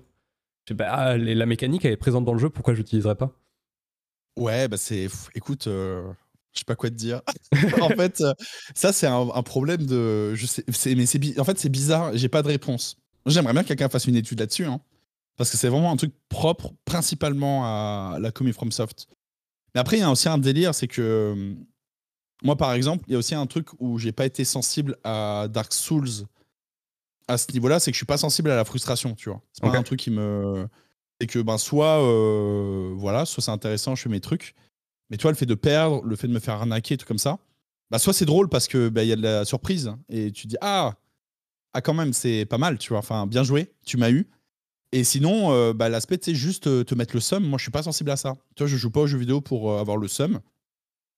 Et euh, non, je suis vraiment pas. euh, je suis je suis pas sensible à ça. Tu vois, c'est-à-dire que par exemple, si tu si tu ta mécanique principale dans un jeu, c'est de me créer de la frustration, bah moi, je vais être insensible totalement à ça. Ça va me faire ni chaud ni froid. C'est vraiment ni chaud ni froid. Et je sais qu'il y a des interviews de l'époque de Miyazaki qui disaient que lui, il voulait créer euh, de la frustration chez le joueur sur euh, DS1, à l'époque de DS1. Mhm. Bon, le discours a évolué hein, depuis, hein, quand même, hein, on a pu voir ça. Maintenant, il dit juste qu'il aime bien euh, mettre des zones de marée. Oui, oui, bah oui. Quoique sur Elden Ring, euh, les zones de marée, je trouve que c'est bien pensé. Mais, euh, mais ouais, non, mais voilà. Mais je je suis pas sensible à ça. Moi, je suis sensible aux beaux jeux, aux belles surprises, au fait qu'on puisse réagir à des trucs. Si par exemple, tu vois, je vais ouvrir une porte, faire deux pas, et il y a un squelette qui arrive derrière, qui me met un front kick et qui me pousse dans le vide, ben, soit c'est très bien fait, ça va me faire rigoler, soit ça va être bon, ben voilà, bon, on va refaire, euh, on va refaire 50 mètres. Ouais. On va faire les 50 mètres que j'ai fait euh, avant de me prendre le coup de pied. Tu vois, faut, faut que ça soit, faut que ça soit bien fait, quoi. Tu vois, c'est un peu ça le truc. Et euh, c'est pour ça que DS2, par exemple, euh, moi c'est mort. Enfin, j'ai joué au jeu, je trouve que c'est- c'est terrible, hein, vraiment. hein. J'ai pas encore mis les mains dessus, je dois t'avouer. Ouais. Bah, il y a des gens- j'ai j'ai des amis qui sont, qui sont fans, hein, vraiment de DS2. Et pour moi, en fait, euh, bah tu vois, c'est en fait, objectivement, le jeu est mauvais, quoi. Ça peut être un bon délire où vraiment tu, tu tapes des barres, tu vois. Vraiment, tu te dis, ok, ah, c'est comme un nanar un peu, mais où tu trouves quand même ton compte, tu vois, un peu dedans. Ok. mais euh, le gameplay ne fonctionne pas. Littéralement, tu as plein de trucs qui ne fonctionnent pas. Et, euh, et tu, tu, le feeling est dégoûtant. Vraiment, le feeling, le ressenti, tu vois. Et encore, moi, je joue torse nu, donc ça veut dire que j'ai des, des roulades rapides, tout ça. Donc imagine, en grosse armure et tout, c'est un enfer. Et puis pareil, c'est prank sur prank sur prank. Tu fais un pas dans un couloir, tu as un squelette qui t'arrive dans le dos pour te pousser. Tu en refais un deuxième, il y a un truc qui tombe du plafond. Tu vois, c'est c'est ça tout le long du jeu. Avec des tourelles euh, qui sortent d'un seul coup à droite et à gauche. Tu vas croiser des ennemis invisibles. En fait, c'est vraiment. euh, c'est que des vannes, quoi. Tu vois, un petit peu. Et, euh, et moi, j'avoue, non, je suis pas. Enfin, en fait, c'est juste laborieux et tu galères à avancer. Et puis, euh, puis bon, le jeu a- est très vieux, hein, je trouve, hein, quand même. hein, visuellement et tout. euh, c'est pas, c'est pas très sexy, quoi. Donc. Mais bon, je, je comprends les gens qui, qui aiment ça. Mais c'est vrai que ben, je trouve que le discours, comme tu disais, il est pas. C'est pas très brillant. Il y a des choses plus intéressantes. Et d'ailleurs, c'est un discours qu'on ne retrouve pas chez les joueurs de haut niveau. Tu vois, sur euh, les Souls. C'est la, la commu de joueurs de haut niveau est très très cool, euh, très accessible. Euh, ça, ça, au contraire, ils ont envie qu'il y ait le plus de joueurs possible qui viennent les rejoindre. Et il y a vraiment ce truc très chill, très posé. Mais il n'y a pas ce, ce délire, tu vois, de guide good, de hardcore, euh, de je joue à mon jeu parce qu'il est hardcore, etc. Et je pense qu'il y a un vrai biais, tu vois. Parce que par exemple, euh, être performant sur un jeu comme Sekiro ou comme Dark Souls, ben je c'est pas plus difficile que être sur un Zelda. Au contraire, je pense que aujourd'hui tu veux être performant sur un Zelda, euh, faut s'accrocher, tu vois. Ouais. Et il y a vraiment ce biais-là, tu vois. Je pense un peu du, du, skill et peut-être que des gens découvrent aussi le sentiment de satisfaction après la frustration, tu vois. il y a aussi un peu de ça, tu vois. Après, les communautés de, de powerplay, de excuse-moi, de powerplay, de speedrun, c'est justement des communautés et du coup il y a toute une partie de partage de l'information et d'encouragement pour euh, chercher à se pousser mutuellement et s'encourager à devenir meilleur. Alors que non, c'est un, peu cliché ça quand même. Non, en, vrai c'est un peu cliché. Euh, autant dans le speedrun et encore c'est un peu moins vrai aujourd'hui quand même. Mais euh, il y a quand même ce truc de la le, fait que la connaissance collective ça apporte à tout le monde. Tu vois, il y a un peu de ça. Ouais. Mais non, non, non, c'est juste non, je sais pas. Non, non, parce que tout le monde n'est pas pote avec tout le monde. Ah non, non, pas, euh, clairement pas. Je sais pas une communauté euh, où tout le monde est réuni autour d'un même totem. Mais euh, non, les, franchement, tous les joueurs que je connais sont relativement chill en termes de là-dedans quand, quand, ils jouent à haut niveau. Ils sont grave cool, détente et tout. C'est d'ailleurs pour ça que je pense que ça marche autant, par exemple, sur Twitch et YouTube. Parce que ça se voit que les gens sont détendus, tout ça. Mais vraiment, on ne voit pas ce côté, tu vois, guide good, le jeu est hardcore ou quoi que ce soit. Et je pense qu'ils ont conscience que c'est des jeux qui les passionnent, mais qui sont pas plus difficiles que d'autres, en fait, euh, une fois que tu veux performer. Oui. De toute façon, le jeu est fait pour que tu le finisses. Donc, il y a... tu auras toujours moyen de, devenir meilleur, soit euh, par la ruse, soit par euh, toi vraiment en devenant meilleur. Mais justement, d'avoir de... des gens qui, qui quand tu comprends le jeu, et je me souviens que ça m'avait fait ça sur Dark Souls 3, bah, je m'étais mis en... en, tête de jouer comme si je jouais un Dark Souls, c'est-à-dire que à chaque fois que je passais une porte, bah, je tournais la caméra. C'était peut-être chiant et laborieux, mais je tournais la caméra pour voir s'il n'y avait pas un ennemi qui était là en fourbe. Et en fait, une fois que tu as compris les mécaniques qui font euh, les Souls, bah, tu sais que bah, potentiellement, il y a un ennemi là, potentiellement, il y a un piège là. Du coup, tu fais attention. Et si tu fais attention, bah, tu traverses le jeu comme n'importe quel autre. Ouais, et puis, enfin, après, c'est quand même. C'est quand même des, jeux qui sont punitifs. Il y a un moment, tu prends trois coups, tu meurs, euh, c'est quand même un peu, un peu sec. Mais, euh, mais le, en dehors de ça, en fait, surtout ce que, ce que je veux dire, c'est que je pense qu'il y a des gens, par exemple, qui n'ont pas réussi à passer les premiers ennemis dans Bloodborne uniquement parce qu'ils avaient peur du jeu. Hmm. Parce qu'à un moment, quand tu as entendu euh, pendant longtemps que euh, chaque ennemi, le, chaque ennemi du jeu, chaque le simple ennemi peut être plus fort que toi et te battre, ben, tant que tu croises trois paysans avec un bouclier en bois et tout, ben, as peur. Enfin, tu dis, oh là là, il y a du monde, va falloir jouer subtil et tout. Alors que non, en fait, faut pas oublier que ben, Bloodborne, c'est toi le chasseur, c'est pas eux. Hein. Ouais, tout à Donc il faut y aller. Il faut jouer agressif, il faut pas hésiter. Et il faut se dire, bon, bah, euh, il faut accepter de prendre des coups aussi. Hein. C'est aussi ça. Hein.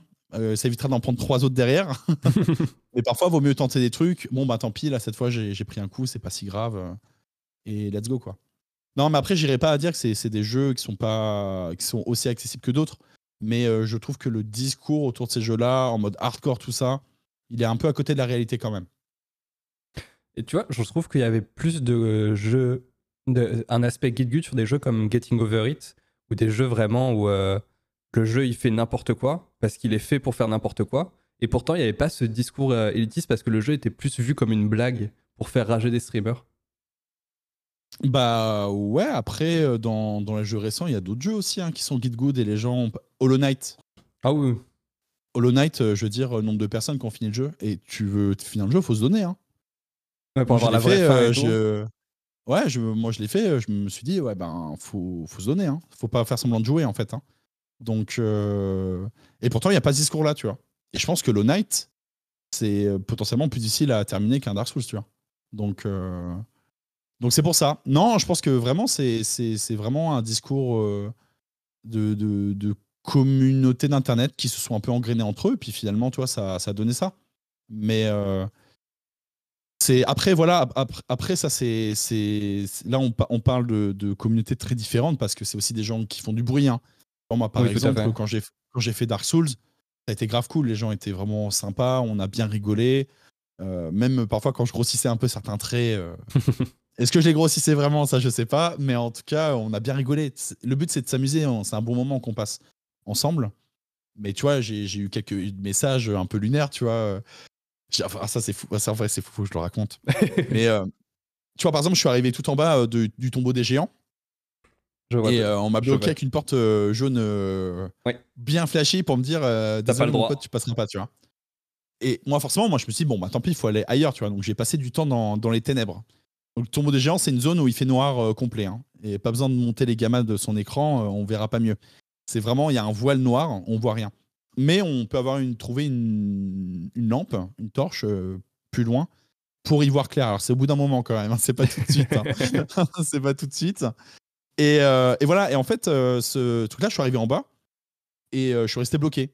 Et tu vois, bon, j'ai fait un petit clip rigolo en disant bon ben allez, bonne soirée à, toutes et à tous. Et puis voilà, tu vois. Et c'était rigolo. Et puis après, j'ai lancé le jeu deux secondes après. C'était pour la vanne. Et, et j'ai reçu des messages à ce moment-là. Oh, mais c'était terrible. Hein. Ah, vraiment, des gens qui me disaient que je jouais pas au jeu comme il fallait que j'aurais jamais, non mais que j'aurais jamais dû être là, à cet endroit-là, euh, parce que bah, c'était évident que les squelettes étaient trop forts pour moi. Mais les squelettes, je les tue en trois coups, tu vois. Enfin, je veux dire. Euh, alors c'est vrai qu'il y a les squelettes roux là, mais les squelettes roux, je pense que quoi qu'il arrive, ils sont trop forts. Tu ouais, ouais, non. Mais. c'est des erreurs. Mais, mais, en fait, il y a rien qui m'a empêché euh, d'avancer, tu vois. Et j'ai reçu aussi pareil un message mais lunaire qui me dit oui, mais en même temps, tu joues pas correctement au jeu. Et euh, tu aurais dû voir dans une scène cinématique euh, que euh, tu dois aller à la forteresse de Seine, tout ça. Mais moi, je sais pas ce que c'est la forteresse de Seine. Tu vois, on m'a montré un bâtiment. C'est un bâtiment qui ressemble à peu près à tous les bâtiments que tu as dans la zone, dans le jeu, tu vois. Et en plus, surtout, que j'étais pas passé à la forteresse de Seine. Tu sais, il y a un moment, en forgeron, là, faut aller tout droit et tiller. Ouais. Et en fait, moi, je suis descendu, tout simplement, parce que, bah, parce que j'avais envie d'explorer dans le jeu. Ouais, ouais. tu vois, c'est. C'est pour ça, sauf que bah là, ça s'est pas fait, tu vois, il y a un embranchement que j'ai pas pris. Et, euh, et, tu vois, ça a été message en mode non, mais mec, euh, tu sais pas ce que tu fais, nanana, tout ça. Ben oui. Euh, enfin, c'est plutôt. Enfin, pour moi, il y a rien de fou, tu vois, dans ce qui s'est passé. Et, et on m'a sorti un truc, et ça, j'ai trouvé que c'était dingue. Et on m'a dit oui mais, oui, mais si tu avais un peu l'œil, tu aurais vu que sur le toit, pendant le combat des gargouilles, tu peux apercevoir au loin la forteresse de Seine. Et là, ah là je me suis dit, ouais, ils sont, ils sont chauds quand même. Tu vois, il y a quand même un truc. L'odeur du message. Ah ouais, mais c'était après c'était drôle un peu, tu vois. Mais c'était très premier degré ce message. C'est ça qui est. C'est pour ça que je pense que euh, que l'univers de Dark Souls n'est je n'ai pas fait pour moi. Tu vois, il y a une logique, il y a un truc euh, qui fonctionne pas. Après, il y a aussi ce truc où euh, c'est Dark Souls, c'est un jeu qui est énormément joué à travers les guides aussi, tu vois. Mhm. Et donc, bah, comme les comme tu découvres un jeu à travers un guide, bah, tu pars du principe que c'est comme ça qu'il faut jouer au jeu à tout prix, tu vois. Donc, euh, je pense qu'il y, a un peu un mélange de plein de choses comme ça qui font que, ben, des fois, il y a un peu des trucs, euh, un peu de ce style, tu vois. Donc, euh, donc ouais, non, mais voilà, mais après, encore une fois, c'est, j'ai pas envie de juger, tu vois, ou d'être dans un truc, mais je trouve que c'est pas très accueillant pour les gens qui voudraient découvrir l'univers. Et, je trouve que c'est très compliqué de découvrir bah, publiquement, toi, en stream ou ce genre de choses. Voilà. Après, si ton truc, c'est de te faire spoiler tout le jeu et qu'on te dise euh, au moins de trucs, ah, il faut que tu fasses ci, il faut que tu fasses ça. Ce qui peut être hyper intéressant. C'est, toi, tu découvres un jeu et on part du principe, ok, on va découvrir le jeu, mais ça va être tous ensemble et vous allez tous me donner les éléments et on va voir ce que ça donne. Ça, c'est grave cool, tu vois. Mais euh, si vous voulez le découvrir vraiment comme les fans disent qu'il faut le découvrir, tu vois, ben, c'est compliqué, je trouve. Euh. Je trouve que le, le, la, la, licence Dark Souls grandit et a grandi grâce aux créateurs de contenu tu vois, qui ont créé du contenu autour du jeu, qui ont euh, parlé du jeu, etc. Et je trouve que la, branche de fan hardcore euh, est un peu compliquée quand même, tu vois. Même IRL, ça m'est déjà arrivé d'entendre des gens parler Dark Souls. Et, euh, et, ça a été à base, ouais, moi je suis New Game plus 39, ah ouais, moi je suis New Game plus 42, etc. Alors que bon, si on joue au jeu, on sait que ça s'arrête au plus 7. Enfin, tu sais, à partir de plus 7, la difficulté ne grandit plus. Donc, c'est pour ça. Donc, tu vois, c'est. Moi, je suis pas trop dans ces trucs-là. Donc, euh, mais c'est un sujet intéressant. En fait, c'est, euh, c'est, ça, ça, ça, me fait rire parce que c'est un sujet auquel euh, je dis j'en parle en rigolant en stream, mais, mais c'est un vrai sujet, c'est un vrai truc qui a questionné aussi ma position de gamer, tu vois, de joueur. je dis gamer, mais de gamer, tu vois, de, de, joueur en fait, tu vois, ma position par rapport au jeu, tout ça. Et, et moi, j'aime jouer tranquillement. J'aime jouer tranquillement, découvrir des aventures, des nouvelles sensations. Ça, c'est un vrai plaisir. Pousser aussi pour avoir des nouvelles sensations. Mais euh, tout ce discours euh, de. Euh, tu vois, j'ai rien prouvé quand je joue aux jeux vidéo. Tu vois, je joue vraiment que pour mon plaisir et voir ce que je peux trouver dedans, quoi. Et je trouve qu'il y a beaucoup de choses à prouver dans le discours des fans de Dark Souls. Quand, en tout cas, pas tout le monde, évidemment, attention, mais vous savez bien que c'est compliqué de parler de Dark Souls sans avoir droit à ce genre de message et tout ça. Donc, c'est très, très spécial, je trouve, comme, comme feeling. Non, non, je suis tout à fait d'accord avec toi. On va passer sur un autre pan de ta carrière de créateur de contenu. On va parler un peu de speedrun. Du coup, j'aimerais que tu me parles un peu de ton rapport au speedrun et c'est quoi ta principale motivation quand tu fais un, quand tu te lances dans une run, par, euh, quand tu découvres une run pour un jeu, c'est est-ce que tu vas tenter de chasser le world record ou c'est juste pour euh, redécouvrir le jeu sous un autre angle ou pour te défier toi-même? Euh, Non, en fait, c'est juste c'est pousser l'expérience un peu plus. Ok. Soit redécouvrir un jeu. par exemple, s'il y a un jeu de mon enfance ou ça que j'aime beaucoup et hop, euh, je me dis, tiens, j'aimerais bien euh, pousser le truc et voir un peu euh, ce qu'on peut faire avec le gameplay. Ou alors, je joue à un jeu, gros coup de cœur, et je me dis, ah, j'en ai pas eu assez, j'ai envie de, de, trouver un prétexte en fait pour jouer un peu plus au jeu en fait. C'est un peu ça l'idée. Alors évidemment avec tout, tout ce qu'il y a au niveau speedrun, tout ça, hein, tu vois, mais parce que c'est un plaisir, puis c'est très satisfaisant. C'est-à-dire que tu, au début tu fais ton premier run, tu vises un temps ou pas, hein, d'ailleurs, il n'y a pas d'obligation tu, fais comme tu veux, et puis après, tu vas te dire, euh, ah ouais, euh, il y a moyen, tu vois. Il y a moyen euh, d'avoir un meilleur temps, il y a moyen d'atteindre tel temps, etc. donc là, c'est hyper intéressant, et puis, et puis non, c'est cool, c'est une science non-stop, en fait. Même si tu rentres pas de temps, par exemple, pendant un mois, bah, c'est un mois où tu auras progressé, où tu auras évolué, où il y aura une certaine régularité qui va s'installer, et c'est... Non, non, c'est vraiment passionnant. Et puis, c'est en perpétuelle évolution en plus de ça. Donc, non, non, c'est c'est super cool. Après, euh, la compétition aujourd'hui, euh, la compétition dans le speedrun, ça vaut plus grand chose, je pense, parce que euh, ben, ça a beaucoup évolué, le speedrun avec le temps, et je pense que le speedrun n'a pas pris les virages qu'il fallait à ce niveau-là. Et on a un peu mélangé le côté, comment dire. En fait, tu vois, un leaderboard à la base, c'était pour référencer les temps. Et ensuite, tu avais le temps numéro 1 qui était validé, etc. Et là, je pense qu'il y a eu un peu l'envie de tout mélanger. Il y a aussi des. Ben, du coup, tout le monde n'est pas non plus. Euh, je, vais dire câblé, mais euh, on n'a pas les compétences d'administration forcément. C'est pas parce qu'on est joueur qu'on est bon administrateur, hein, euh, clairement pas. Et donc, et il y a eu un peu une période avec la transition speedrun.com où en fait, ben, je pense que les communautés se sont beaucoup. Alors, je dirais pas que c'est devenu plus élitiste, mais en tout cas, euh, ça se mélange plus. Ça se mélange plus dans le sens où avant, quand il se passait un truc euh, chez Metroid Prime, bah, tu disais, oh purée, il y a, y a Miles qui va sortir un, temps sur Metroid Prime, etc. Il y avait un peu cet engouement-là. Aujourd'hui, je pense que les gens s'en foutent un peu des world records, des temps battus, etc. Il y a Cheese qui va faire une vidéo parce que euh, il y a tel joueur qui a battu son record sur Super Mario 64, par exemple.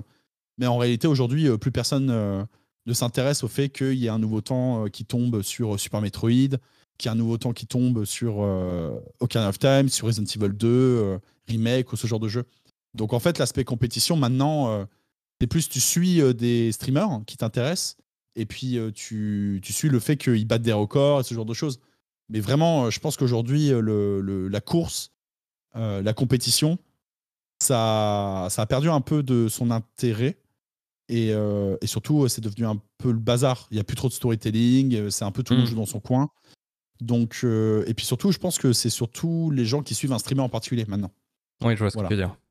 Ça manque de centralisation en fait. Tu vois un peu, c'est un peu ça le truc. Donc, euh, donc voilà. Donc je pense que c'est normal. Hein. En fait, c'est pas du tout négatif. Moi, je vois pas ça comme un problème parce que bah, c'est tout à fait normal que quand ça évolue, il y ait des périodes de transition. Et bah, la compétition, après, il faut la faire évoluer, tout simplement. Donc, euh, c'est quoi les solutions? À une époque, c'était le world record sur Speed Demons Archive, qui était le, un peu le site et ça servait un peu de. C'était un peu comme la, la FIA ou, euh, ou la FIFA, par exemple. C'est eux qui décidaient des règles, de l'organisation, tout ça. Et qui validaient. Euh, bon, eux, c'était un, peu, un peu ça. Et euh, ils approuvaient, en fait. Hein, le, ils validaient si un run était bon, si un record était bon, et puis ils le référençaient, ils le répertoriaient. Mais voilà, aujourd'hui, ça c'est fini. Dans.com, ben, pareil, les admins, les modos à chaque fois, c'est des gens très différents, personne n'est d'accord entre eux. Donc forcément, en fait, maintenant, il faut voir ça comme un truc de référencement pour moi. C'est un peu, et un peu ça. même si ça marche pas toujours très bien, il faut voir ça un peu comme un catalogue de runs qu'on peut voir, euh, ce genre de choses. Mais, euh, mais voilà, en tout cas, la compétition aujourd'hui dans le speedrun, je pense qu'elle vaut plus grand chose. Mais euh, je pense qu'il y aura une mutation prochainement avec des ligues, par exemple, ce, genre de choses. Les tournois, ça marche très bien dans le speedrun, par exemple. Donc, donc voilà. Donc je pense que ça peut être, ça, ça peut être intéressant. On arrive aux limites de l'autogestion, un peu du fait que chacun gère son truc, tout ça. Et on arrive aussi aux limites du fait que ben, les jeux ils sont licenciés et que ben, les éditeurs ils feront jamais rien pour ça. Hmm. Donc donc il n'y a pas d'argent, donc pas de circuit sport, ce genre de choses. Donc c'est ça aussi, euh, voilà. Mais c'est un sujet, un sujet qui est compliqué. Hein. Je suis désolé si c'était un peu le bazar. Non, non, euh. vas-y, vas-y, t'es là pour mais, euh, mais voilà, non, en gros, cet aspect-là, il est pas. Moi, je pense qu'aujourd'hui, ça intéresse plus personne parce que ça a plus trop de valeur. Voilà. Je veux dire, là, il y a des gros records qui ont été battus il y a pas longtemps. Personne n'en a forcément. Enfin, les gens n'en ont pas forcément entendu parler ou se sont pas intéressés. Alors qu'à l'époque, le record du monde sur Ocarina of Time qui tombait en percent bah là, euh, c'était un événement de fou, quoi. C'était vraiment un événement de fou. Euh, ça en parlait euh, sur des gros sites, etc. Maintenant, tu vois, ça intéresse plus grand monde, alors que la performance est dingue. Tu vois, le nouveau record de Super Mario 64, 120 étoiles, je peux te dire, c'est ouais, faut une page de hein. l'histoire qui a... Ouais, c'est une page de l'histoire qui a été qui a été passée en termes de temps là. Et non, et en fait, voilà, parce que c'est lié à plein de choses, lié à l'administration, au changement de règles qui font gagner du temps, ce genre de trucs, tu vois. Donc, c'est assez complexe. Mais, euh, c'est normal. Moi, j'ai l'impression aussi que euh, j'ai commencé à suivre la scène du speedrun depuis longtemps et qu'il y avait cet effet de niche qui fait qu'il y avait peu, de personnes qui le faisaient. Et, et, du coup, il y avait plus de compétition parce que justement, il y avait moins de personnes présentes et surtout, c'était concentré sur. Euh, évidemment, tous les jeux ont été, été speedrunnés, mais tu avais beaucoup de mise en lumière sur des grosses licences ou des gros jeux, comme tu disais, Mario 64, Ocarina of Time, Metroid Prime. Et justement, le fait que ça explose et que bah, c'est normal, il y a de plus en plus de jeux qui sortent, il y a de plus en plus de speedruns qui sortent. Et du coup, c'est devenu une niche qui est plus grosse et c'est plus difficile à suivre pour quelqu'un qui juste aime le speedrun. Et du coup, tu vas te focaliser justement, comme tu disais, sur un streamer ou sur euh, un jeu où tu as 2-3 joueurs qui vont, euh, ou joueuses qui vont se tirer la bourre. Et du coup, ça a je trouve que moi, à mon, de mon regard, ça a perdu de, cet intérêt-là parce que justement, ça s'est euh, ça s'est pas gentrifié, mais ça s'est vraiment démocratisé dans le système, dans le, paysage vidéoludique. Et là, ouais, je sais.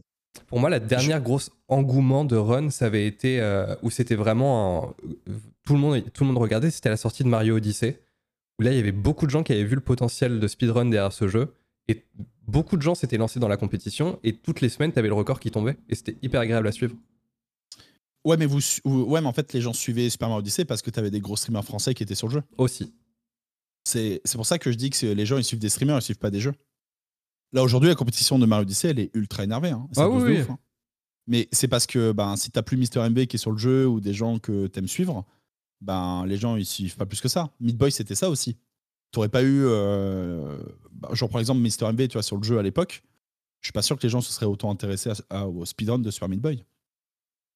Ah oui, c'est parce qu'il y a vraiment ce parce qu'il y a vraiment ce truc de gros streamer en fait. Et euh, et donc c'est là où il y a les tendances qui, qui bougent. Par exemple, tu vois, euh, regarde Elden Ring, c'est ultra populaire. Je suis pas sûr qu'il y ait un, gros suivi plus que ça euh, de des performances sur Elden Ring en speedrun. Tu suis les performances quand tu, par exemple, tu vas suivre Forza, qui lui a le record et, et pousse le truc. Mais si tu suis pas Forza tu et que tu t'intéresses au jeu à fond, tu vas pas suivre euh, pour autant la compétition. Oui. Parce que je pense vraiment que les gens suivent un streamer et ils regardent où, le, où les temps vont, etc. Mais je pense pas du tout qu'ils suivent la compétition en général speedrun. Et c'est pas pas trop une question de, jeu euh, du fait qu'il y ait plus. En fait, il y avait déjà des centaines euh, et des milliers de jeux à l'époque, tu vois, qui étaient activement speedrun avec des vrais temps et tout. Mais juste, juste non, je pense c'est une question d'organisation. C'est juste l'organisation il y a un côté où tu as beaucoup de gros streamers sur, euh, euh, sur Twitch, tu vois, qui font du speedrun, et que chacun euh, garde aussi un peu son. veut protéger un peu son truc aussi, tu vois. Mais ça, c'est un problème de stream dans le streaming en général. Donc, tu vois, en fait, c'est que le speedrun, il est aussi avec plein d'univers qui se croisent. Tu vois, par exemple, il va être dépendant de la santé du streaming, du monde du streaming aujourd'hui, mhm. tu vois. Et tu vois, aujourd'hui, le discours, c'est que dans le streaming, en France, ben, tout le monde te dit qu'ils sont en dépression, malheureux, etc. Alors que ça marche, objectivement. Si on regarde sur le papier, tu vois. Oui. Et donc, tu vois, donc il y a un peu tous ces trucs-là où il y a un aspect ultra compétitif sur différents plans qui font que ben, il se passe des choses euh, que, qui, je pense, aussi mettent des bâtons dans les roues. Tu vois, par exemple, euh, il y a des, streamers euh, qui sont admins sur 50 jeux. Oui, pour moi, ça, c'est un problème de, de voir un joueur qui est lui aussi administrateur. Et du coup, où est-ce qu'il est le, le biais et le. le J'ai plus le, terme, mais le, le fait qu'il soit en. Enfin, qui peut-être qu'il va chercher. Ah, conflit d'intérêt Oui, le conflit d'intérêt, merci. En conflit d'intérêt, justement, pour protéger ses, ses éventuels temps et records. Ouais, mais ça, après, ça, c'est un sujet. Bah oui, mais, parce que, mais en même temps, est-ce que tu vas t'opposer aux streamers euh, qui streament tous les jours à 3000 spectateurs? Euh, Non. Personne le fait, hein. Et quand tu le fais, euh, ben, tu prends la sauce derrière, tu vois. Non, mais c'est une réalité. Mais tu sais, c'est la société, quoi. Tu vois, il n'y a, rien de, de surprenant à ça. C'est qu'à un moment, ben, c'est comme ça. Il y a aussi des, des, enjeux financiers pour certains. Euh, tu vois, y a, un, un, exemple type, il y a un gros, gros, gros streamer sur un jeu on en a parlé avec des potes, moi j'étais choqué, hein, tu vois, c'est un gars que j'aimais bien en plus. Et eh ben, il, a, il a mis la pression à un gars qui est venu sur sa catégorie parce que c'était le meilleur joueur du jeu. Il lui a dit euh, non, euh, fait, euh, mec, s'il te plaît, viens pas sur cette catégorie parce qu'il était en train de la faire et que bah, il savait qu'il allait se faire éclater en une semaine, tu vois, dessus. Ouais. Pour créer l'image de je suis world record, nanana, tout ça, et ça fait de l'argent et tout ça. Donc tu vois, c'est pour ça que je dis qu'il y a plusieurs intérêts qui se mélangent et qui, je pense, brident pas mal le speedrun. Euh, tu vois, les événements caritatifs et tout, ça c'est grave cool. Mais tu vois, c'est une formule qui a 12 ans maintenant, 13 ans. C'est un peu, ça a vieilli quoi, tu vois, un peu dans, dans le truc. Et c'est la seule proposition euh, avec de, de l'argent et de la prod qu'on a dans le speedrun par exemple. Il y avait eu pendant un temps au Stunfest, tu sais, l'ultime décathlon qui était organisé. Ouais, bah ça c'est un truc français et c'est un peu. Un, ouais, ça c'est le concept est cool, tu vois mais c'est un peu différent et c'est et c'est pas un truc sur lequel tu vas suivre la compétition speedrun. Tu vas pas avoir du storytelling lié. Euh, c'est un peu à part, tu vois. Par exemple, euh, moi, l'ultime décathlon, ça ne m'intéresse pas parce que la, le, ce qui est proposé, c'est quelque chose de relativement différent de mon expérience speedrun, tu vois. Ouais. Et d'autres gros runners, pareil, ils sont pas intéressés parce que c'est un délire de. Euh, faut que tu taffes 10 jeux en. Comment dire, en, en peu de temps, tu vois.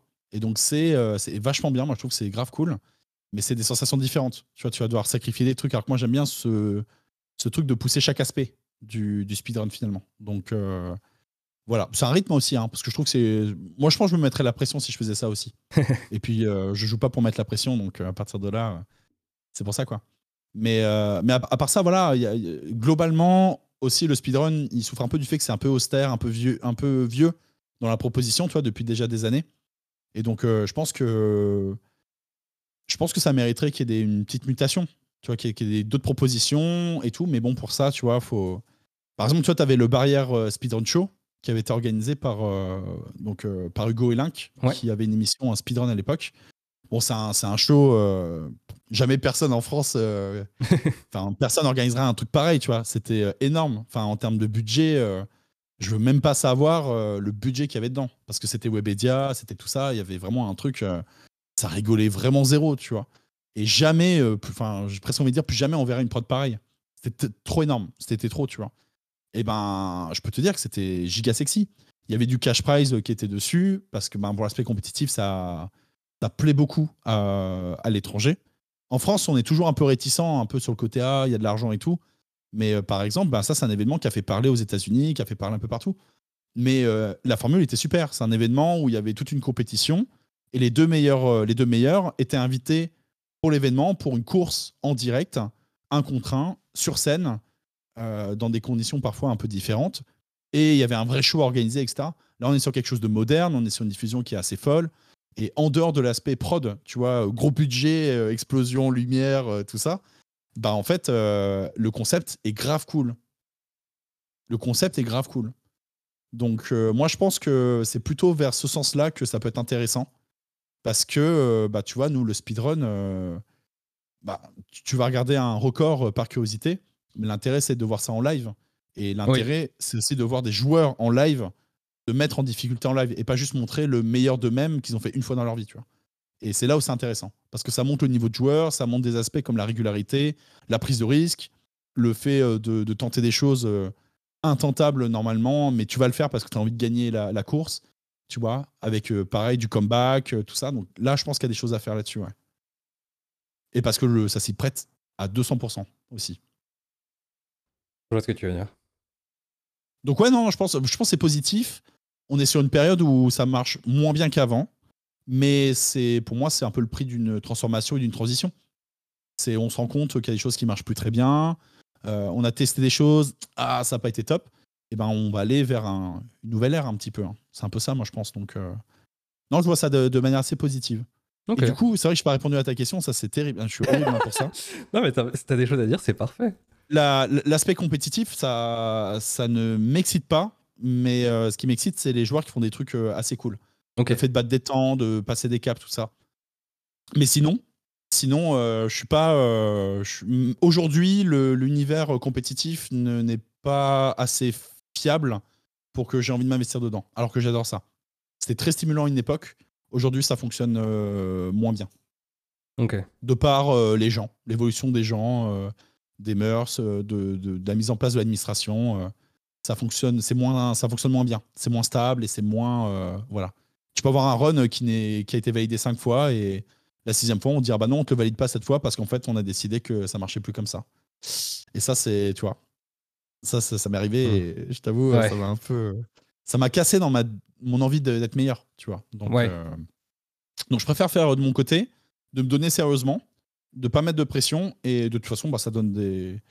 Je, m'éclate en fait et je pense que les perfs sont bonnes donc euh, voilà. Et du coup, euh, ça t'intéresserait par exemple sur un jeu euh, que tu runs d'avoir une compétition comme il y a. Euh, je sais que c'est sur Ocarina of Time, Majora's Mask, où chaque semaine il y, a, y a un leaderboard qui est fait avec des, des, des races en randomizer notamment. Ouais, alors d'ailleurs, les races, parce que c'est vrai qu'on n'a pas expliqué ce que c'est une race, c'est une course entre joueurs. Hein. C'est-à-dire qu'en gros, on lance le jeu en même temps et c'est le premier qui termine qui a gagné, dans l'idée. C'est un peu ça. Alors des fois, on peut être deuxième aussi, hein, parce qu'on est 4-5, mais mais voilà. Mais oui, non, mais, mais pour moi, c'est ça l'avenir, hein, en vrai, du speedrun. Pour moi, euh, l'avenir, euh, euh, entre guillemets, à mettre en place sans mettre de, de l'argent, tu vois, de la grosse organisation et tout, je pense que c'est ça. Je pense que c'est ça. Je veux dire, si par exemple demain tu organises toutes les toutes les deux semaines, on va dire, ou tous les mois, un gros tournoi race organisé casté, tout ça, avec euh, du Mario Odyssey, moi je pense que tout le monde est présent, tu vois. Et là, ça crée du storytelling. Toi, t'imagines, euh, par exemple, euh, si, si tu apprenais que les pilotes de F1, ils faisaient des temps sur tel circuit, qu'ils rentraient leurs trucs dans leur classement, que tu avais une vidéo de leur course et tout, bah c'est cool, tu vois. Tu as, vu une fois la performance, après tu dis, bon, bah c'est bon, tu vois. Mais ce qui est stylé dans la F1, c'est le storytelling qu'il y a sur une saison, par exemple où tu sais que, ben, je sais pas, bon, après, je les gens suivent peut-être pas la F1, mais tu vas avoir tel constructeur qui va être numéro 1 pendant 8 ans, et bam, d'un coup, tu en as un qui passe devant, tu as un pilote qui arrive, qui arrive enfin à battre celui qui était imbattable euh, pendant X années. Euh, il y a des accidents, il y a, tu vois, c'est le speedrun, il y a des accidents, tu vois. Tu es en plein run, le mec, c'est le champion, et bam, il va rater un trick, tomber dans le vide, et euh, son jeu va être bloqué, tu vois. Et son jeu va être bloqué, ou il va, tu vois, il va bloquer un truc dans son jeu, il va plus pouvoir rattraper le truc il va finir 11e euh, position. Et les gens vont dire, waouh, truc de dingue, euh, tu vois. Moi, je pense que c'est franchement, euh, ce qui manque au speedrun, c'est c'est ça. C'est une organisation de ce type-là, du storytelling. et, mais en fait, il n'y a même pas besoin d'inventer quoi que ce soit. Il y a juste besoin de le mettre en place. Parce que dans le speedrun, les personnalités sont tellement riches. c'est quand même des personnalités. ouais, c'est en couleur, quoi. Donc, c'est des gens passionnés, investis. Donc il se passe forcément des choses. Il y a forcément des histoires, des choses à raconter. Euh, et le, spectateur, moi je pense qu'il a tout pour être euh, complètement, euh, complètement dedans. Je, suis tout à fait d'accord avec toi. Et ce que je trouve un peu paradoxal, c'est que ça existe depuis des années parce qu'on le voit bah, dans le sport, dans le, dans le sport traditionnel, que ça soit bah, au rugby, rugby, foot ou quoi que ce soit. C'est bien beau d'avoir un champion à la fin de la saison. Ce qui est intéressant, c'est ce qui se passe sur le pré tous les dimanches. Exactement il faut être bon au moment où il faut être bon. Et c'est pour ça que par exemple moi j'aime beaucoup euh, run en event. Tu vois par exemple mon run de Sekiro, euh, euh, je sais pas pour Speedon par mhm. exemple, bah c'était une bonne expérience parce que je me suis préparé pour ça. J'étais déterminé, concentré. Je me suis vraiment j'ai mis toutes mes choses de mon côté parce que bah, c'est bien que chez moi ou sur les 8 runs d'affilée que j'ai fait j'ai rentré tel temps. Mais là faudrait être bon, c'est au moment où il faut être bon quoi. Ouais. Et c'est là où le gameplay prend toute sa. Comment dire euh, C'est là où pour moi ça prend un peu tout son sens, quoi. Tu vois? Parce que ça veut dire qu'au moment où on me demande de. Ok, là maintenant je veux que tu fasses ça, bah, t'es capable de le faire. Et, euh, et, de performer. Et puis pareil, avec des, des émotions, tu vois. Euh, quand j'ai pris quand j'ai pris ma cartouche là sur Shigekichi, il y a eu des, des... il s'est passé des choses. Tu vois, pendant le run, il y, a eu, beaucoup de trucs. Tout le long du run, il s'est passé des trucs, même sur la chouette paire, tout ça. Et mais c'était en live, c'était en direct et et je suis là quoi. Je suis assis, je suis devant le public. je vais pas pour me dire attends pousse, là j'ai raté, je recommence. Non non. Ouais. C'est chaud. Allez, on continue à se battre et on y va, tu vois. Et et c'est là où c'est grave intéressant et que c'est impressionnant. C'est pas pareil, tu sais, quand tu regardes un run en live, euh, ou que tu es assis à côté de la personne et que c'est le moment, tu vois, ou dans le public, que quand tu regardes un highlight que tu as euh, sur YouTube, par exemple. C'est comme les sports de combat. Quand tu regardes un combat entre deux combattants, euh, que tu suis ou pas, tu vois, il y a une tension, il se passe un truc, tu, tu sais qu'il va se passer quelque chose, mais c'est pas encore arrivé. Tu sais pas c'est qui va gagner à la fin, mais il y aura un gagnant, il y aura un perdant, il se passe un truc, tu vois. Mais si tu regardes le highlight parce que tu sais que euh, je sais pas, euh, euh, Pereira a, mis, a, mis KO tel ou tel combattant, machin, c'est pas la même chose, tu vois. C'est pas la même chose. et c'est pour ça que moi, je trouve que la compétition live et le fait de jouer en live, maintenant, c'est maintenant qu'il faut être bon. Là, ça prend tout son sens. Sur le risque reward, tous ces trucs-là. Donc, le risque récompense, c'est-à-dire c'est les risques que tu prends et savoir qu'est-ce que tu gagnes derrière. Tu vois, c'est ça, prise de risque. Donc voilà, non, non, c'est. Moi, je trouve que l'avenir du speedrun, ça va plutôt dans ce sens-là, ouais. Mais bon, euh, enfin après, j'ai pour projet c'est d'organiser des choses cette année, mais c'est toujours beaucoup de temps, beaucoup d'investissement. Oui, Et puis euh, voilà, surtout si on veut faire les choses bien, c'est voilà. Mais, euh, mais je pense que l'avenir, ça va dans ce sens-là, ouais. C'est le système de ligue, le système de compétition. Je trouve que c'est important. Histoire de se détendre un peu, je vais te proposer un petit jeu. Ah, super. Ça va mettre à rude épreuve tes, tes velléités de, compétition et de speedrun, car je vais te proposer l'ABCDR du jeu vidéo. Ah, mais oui, j'ai, ah, et tu sais que j'aurais pu me préparer pour ce jeu, je ne l'ai pas fait du tout. c'est terrible. Mais ça tombe bien parce que j'ai changé un petit peu le format. Ah, imagine si j'avais ma liste là, je me serais fait avoir. Au lieu de, de, te proposer le plus de jeux en une minute, je vais te demander de faire l'ABCD en jeu et je retiendrai ton temps. Et je verrai oh. combien font les, les prochains invités. Tu sais que j'ai même pas le A actuellement. Bah, tu te débrouilles. Euh, alors, mais je, je, vais t'expliquer euh, du coup les, modalités. Donc, euh, pour chaque lettre que tu me donnes la lettre, donc A, le nom du jeu qui suit, B, le nom du jeu qui suit, etc. Pour les lettres, par exemple, L, T, etc., tu peux skipper le déterminant. D'accord. Par exemple, tu peux me dire Zelda ou The Legend of Zelda pour la lettre, pour la lettre Z ou pour la lettre C. Voilà. Ok, ok. Euh, dès, que tu, dès que tu commences à parler, euh, tu peux, as, le droit, as le droit de te préparer, de réfléchir. Et dès que tu pars, je lance le chrono. Non, non, on va, on va jouer, au jeu. Hein. On va partir euh, tout de suite. Je j'ai pas le 1. C'est terrible. on va trouver, mais. Ok, ok. Bon, tu me dis. Hein. Et si tu, veux une, si tu veux une perche, tu me dis et je te donne un jeu si j'en ai en tête. Ah, c'est vrai Ah, ça, c'est gentil. Merci. Hein. Non, mais ça va le faire. On va, on va y arriver. Vas-y, quand tu veux. Ok, donc le A là. Euh, ah, mais si, Alien Isolation, ça marche? Parfait. Yes, ça marche. Euh, le B, Burnout. Le C, Cuphead. Le D, Diablo 4. Il n'est pas sorti, mais ça compte quand même. Oui. Euh, e, bah, c'était E, oui. E, ah, c'est terrible. Hunter the Gungeon. Ça marche, parfait. Est-ce que tu peux me dire les lettres à chaque fois parce que je suis obligé de réfléchir où j'en suis? E, Désolé. Hein. T'as dit E, F? Euh, Final Fantasy. G. Euh, Golden Sun. H. Ouh Ah non, c'est terrible. Ah, j'ai l'impression que c'est un truc euh, auquel je goûte tous les jours en plus. Hellblade. I. Ah, c'est dur, hein. International Superstar Soccer.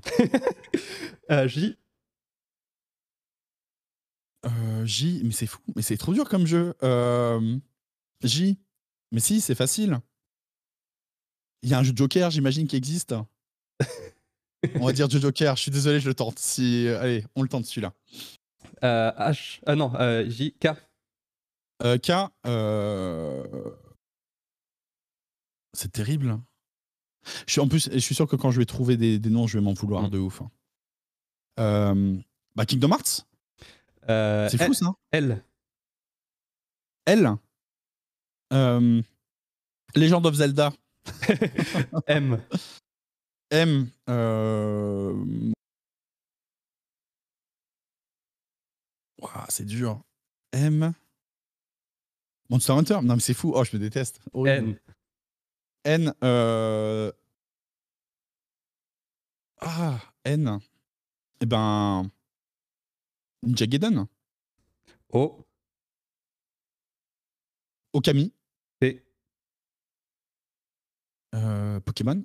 Q. Hmm, ah. Qu'est-ce qu'il pourrait y avoir en jeu qui commence par un Q? Il n'y a, pas un, un jeu Quest quelque chose? Ah, c'est terrible. Qu'est-ce qui pourrait commencer? Est-ce que tu as un truc qui commence par un Q, toi? Oui. C'est quoi? Quake. Alors, je me déteste. Ah, ça y est. Aussi. Horrible. Quest 64. Mais oui, Quest 64, c'est terrible, mais oui. Oh là là. Bon, c'est pas très grave. Euh, R. R, euh, Rayman. S. Sonic. Et. Le hérisson. Euh, Petit Rock. U. Humankind, ça ne marche pas. C'était le H, justement, où je galérais. Euh, U.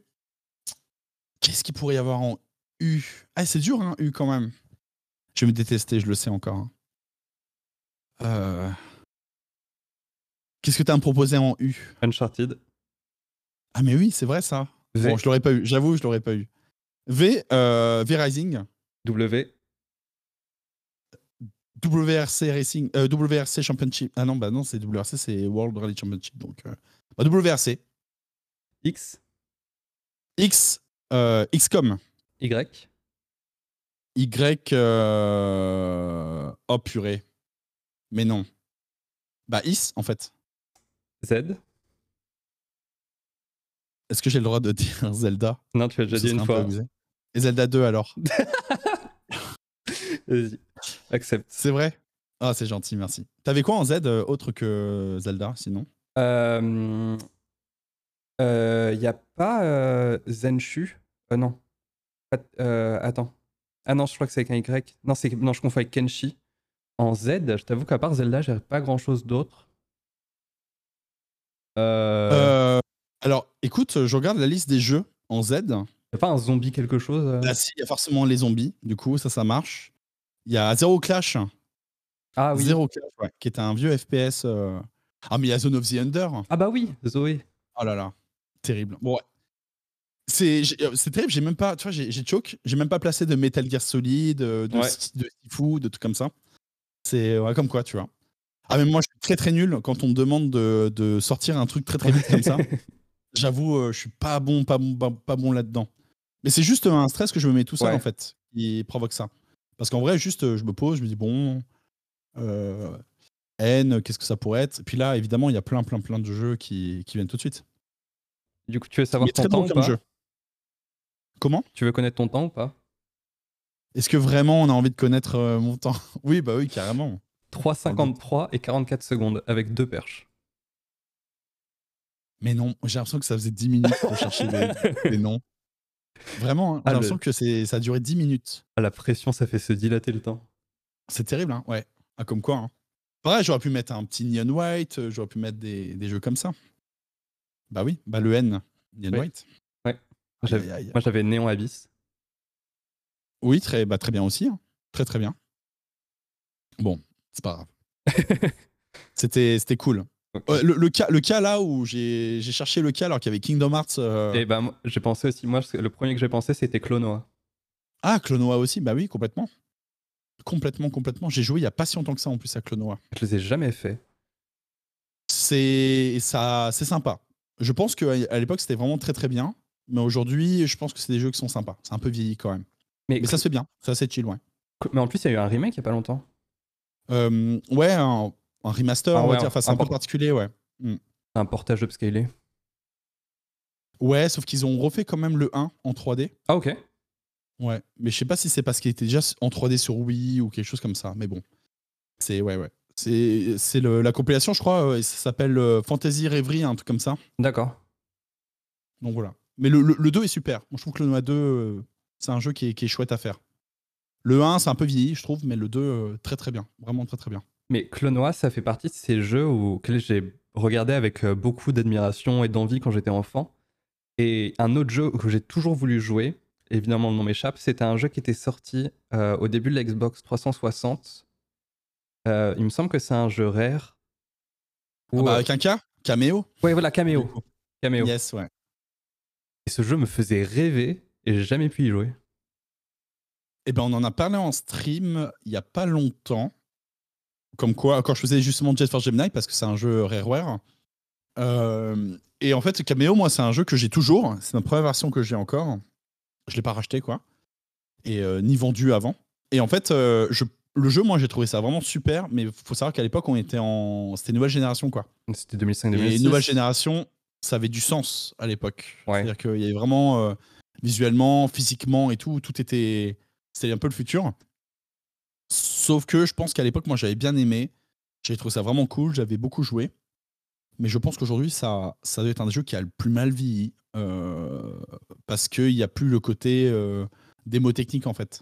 Donc, ah, oui. Euh, donc je, je, vais le redécouvrir par curiosité. Je pense que ça peut être vraiment très, très cool. Mais j'ai peur que le jeu, en termes de substance, de cœur, soit vraiment pas très bien. Et que ce soit vraiment l'aspect démo technique un peu tu vois, impressionnant qui est fait que c'était euh, c'était cool. Ouais. On est d'accord que, euh, que Cameo, c'est euh, tu joues une, une fille qui peut se transformer en différents monstres. C'est ça. Ça devait sortir sur GameCube à la base. Après, ça devait sortir sur Xbox. Et finalement, c'est sorti sur 360. Parce qu'il y avait un jeu qui était un petit peu sur le même principe sur PS2, c'était Primal. Je sais pas si tu vois ce que c'est. Ah, ou, ou tu te. Alors, est-ce que c'est vraiment le même principe Après, c'est vrai que tu avais des compétences différentes, mais c'était un jeu où tu avais un petit, une, une goule, enfin non, pas une, gargouille. une gargouille qui te, qui te suivait. Ouais, et euh, toi, tu pouvais te transformer en différentes formes de démons. C'était un peu ça l'idée. Ouais, euh. exactement. Il y avait un petit côté Benten. Est-ce que, ça, est-ce que ça a bien vieilli ça? Parce que moi, le jeu, je le trouvais vraiment stylé à l'époque. Je l'avais, j'avais beaucoup aimé. Mais je me demande si aujourd'hui c'est vraiment jouable. je, euh, pense pas. Je me sens qu'il y avait. Euh, J'ai des très vagues souvenirs parce qu'on me l'avait prêté. Et je pense que bah, il y avait déjà un petit côté edgy de l'époque PS2 qui était euh, inévitable sur tous les jeux euh, de cette console. Ah ouais. Et mais il y avait, mais moi je trouvais ça sympa le fait de se transformer. À chaque transformation, tu avais vraiment quelque chose de nouveau et des nouvelles couches de gameplay. Mais est-ce que. Je, bah, je pense que si le jeu est pas resté dans l'histoire, c'est pas un silent success. Je pense qu'il y a une raison. Euh... Oh, je sais pas trop, parce que tu vois, tu avais un jeu Mark of Cry par exemple sur. Euh, Mark of Cry sur euh, PS2. Ouais. Je trouve que c'est un jeu qui est vraiment super et pourtant il n'est pas resté. Euh... Je... Ah, PS2, il y avait beaucoup de choses qui sortaient à l'époque quand même. Hein. Ouais, ouais, c'est ça. C'était l'opulence. Hein. C'était l'opulence. Hein. En... Par an, des jeux fantastiques. Oui. C'était énorme quand même. Donc, s'il y en a quelques-uns qui sont passés un peu à travers ça me m'étonne pas. Et puis il y a aussi des générations aussi qui ont oublié des licences et, des licences qui ont disparu. Et je pense qu'il y a aussi ça qui joue. Euh. On pense à toi F0. Oui, c'est vrai. C'était, mais c'est terrible. Hein. pourtant, euh, pourtant, Nintendo, là, euh, ils font pas d'efforts. Ils sortent un F0 qui est juste très bien et tout le monde est content. Hein. Ils ont même pas besoin de sortir le jeu du siècle. Donc, Mais je pense qu'en je crois que F0, ça se vendait pas assez bien. Hein. Ouais. Ça, se vend, ça se vend pas assez bien. Mais je pense que le problème de Nintendo, c'est qu'ils ont peur de gagner de l'argent. Parce qu'il y a plein de jeux où tu dis ils font un remake ou alors ils font un nouvel épisode et ils en vendent 3000 palettes dans la journée. Ouais. Mais euh, il y avait ça à l'époque. Alors moi je déteste ce jeu. Mais euh, Mario Sunshine, si on fait un, bah, le remake Switch, il, est sorti. ouais.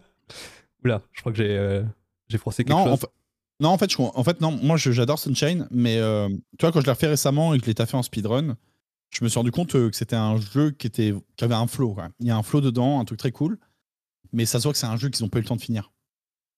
En fait, ça se voit. Il y a des niveaux qui sont très inégaux. Et euh, ça se voit qu'il y a eu des rajouts, il y a des choix de, de, de shine, enfin d'étoiles par exemple, à récupérer et tout ça. Ça se voit que le jeu, ils n'avaient pas eu le temps. En fait, on leur a pas laissé le temps. S'ils avaient pu prendre un an ou deux ans de plus, c'était, c'était impeccable. Mais comme euh, Wind Waker, où euh, ils n'ont pas pu bien faire la fin du jeu. Et ça se sent quand tu fais le jeu. Oui. Parce bah qu'ils ont rajouté la quête là, infinie. Euh, oh, J'avais pas fait quand j'étais gamin d'ailleurs. J'allais en parler. ils, ont... Ouais, ils ont rajouté une quête infinie euh, où il faut récupérer 1000 rubis, 1000 cartes et tout. Enfin, c'est pas très bien fait. Et surtout, euh, tu sens qu'il y a une, euh, un petit trou dans le scénario. Il se passe un, il y a un flottement en fait. Et je pense que c'est vraiment la marque du bon, on n'a pas eu le temps.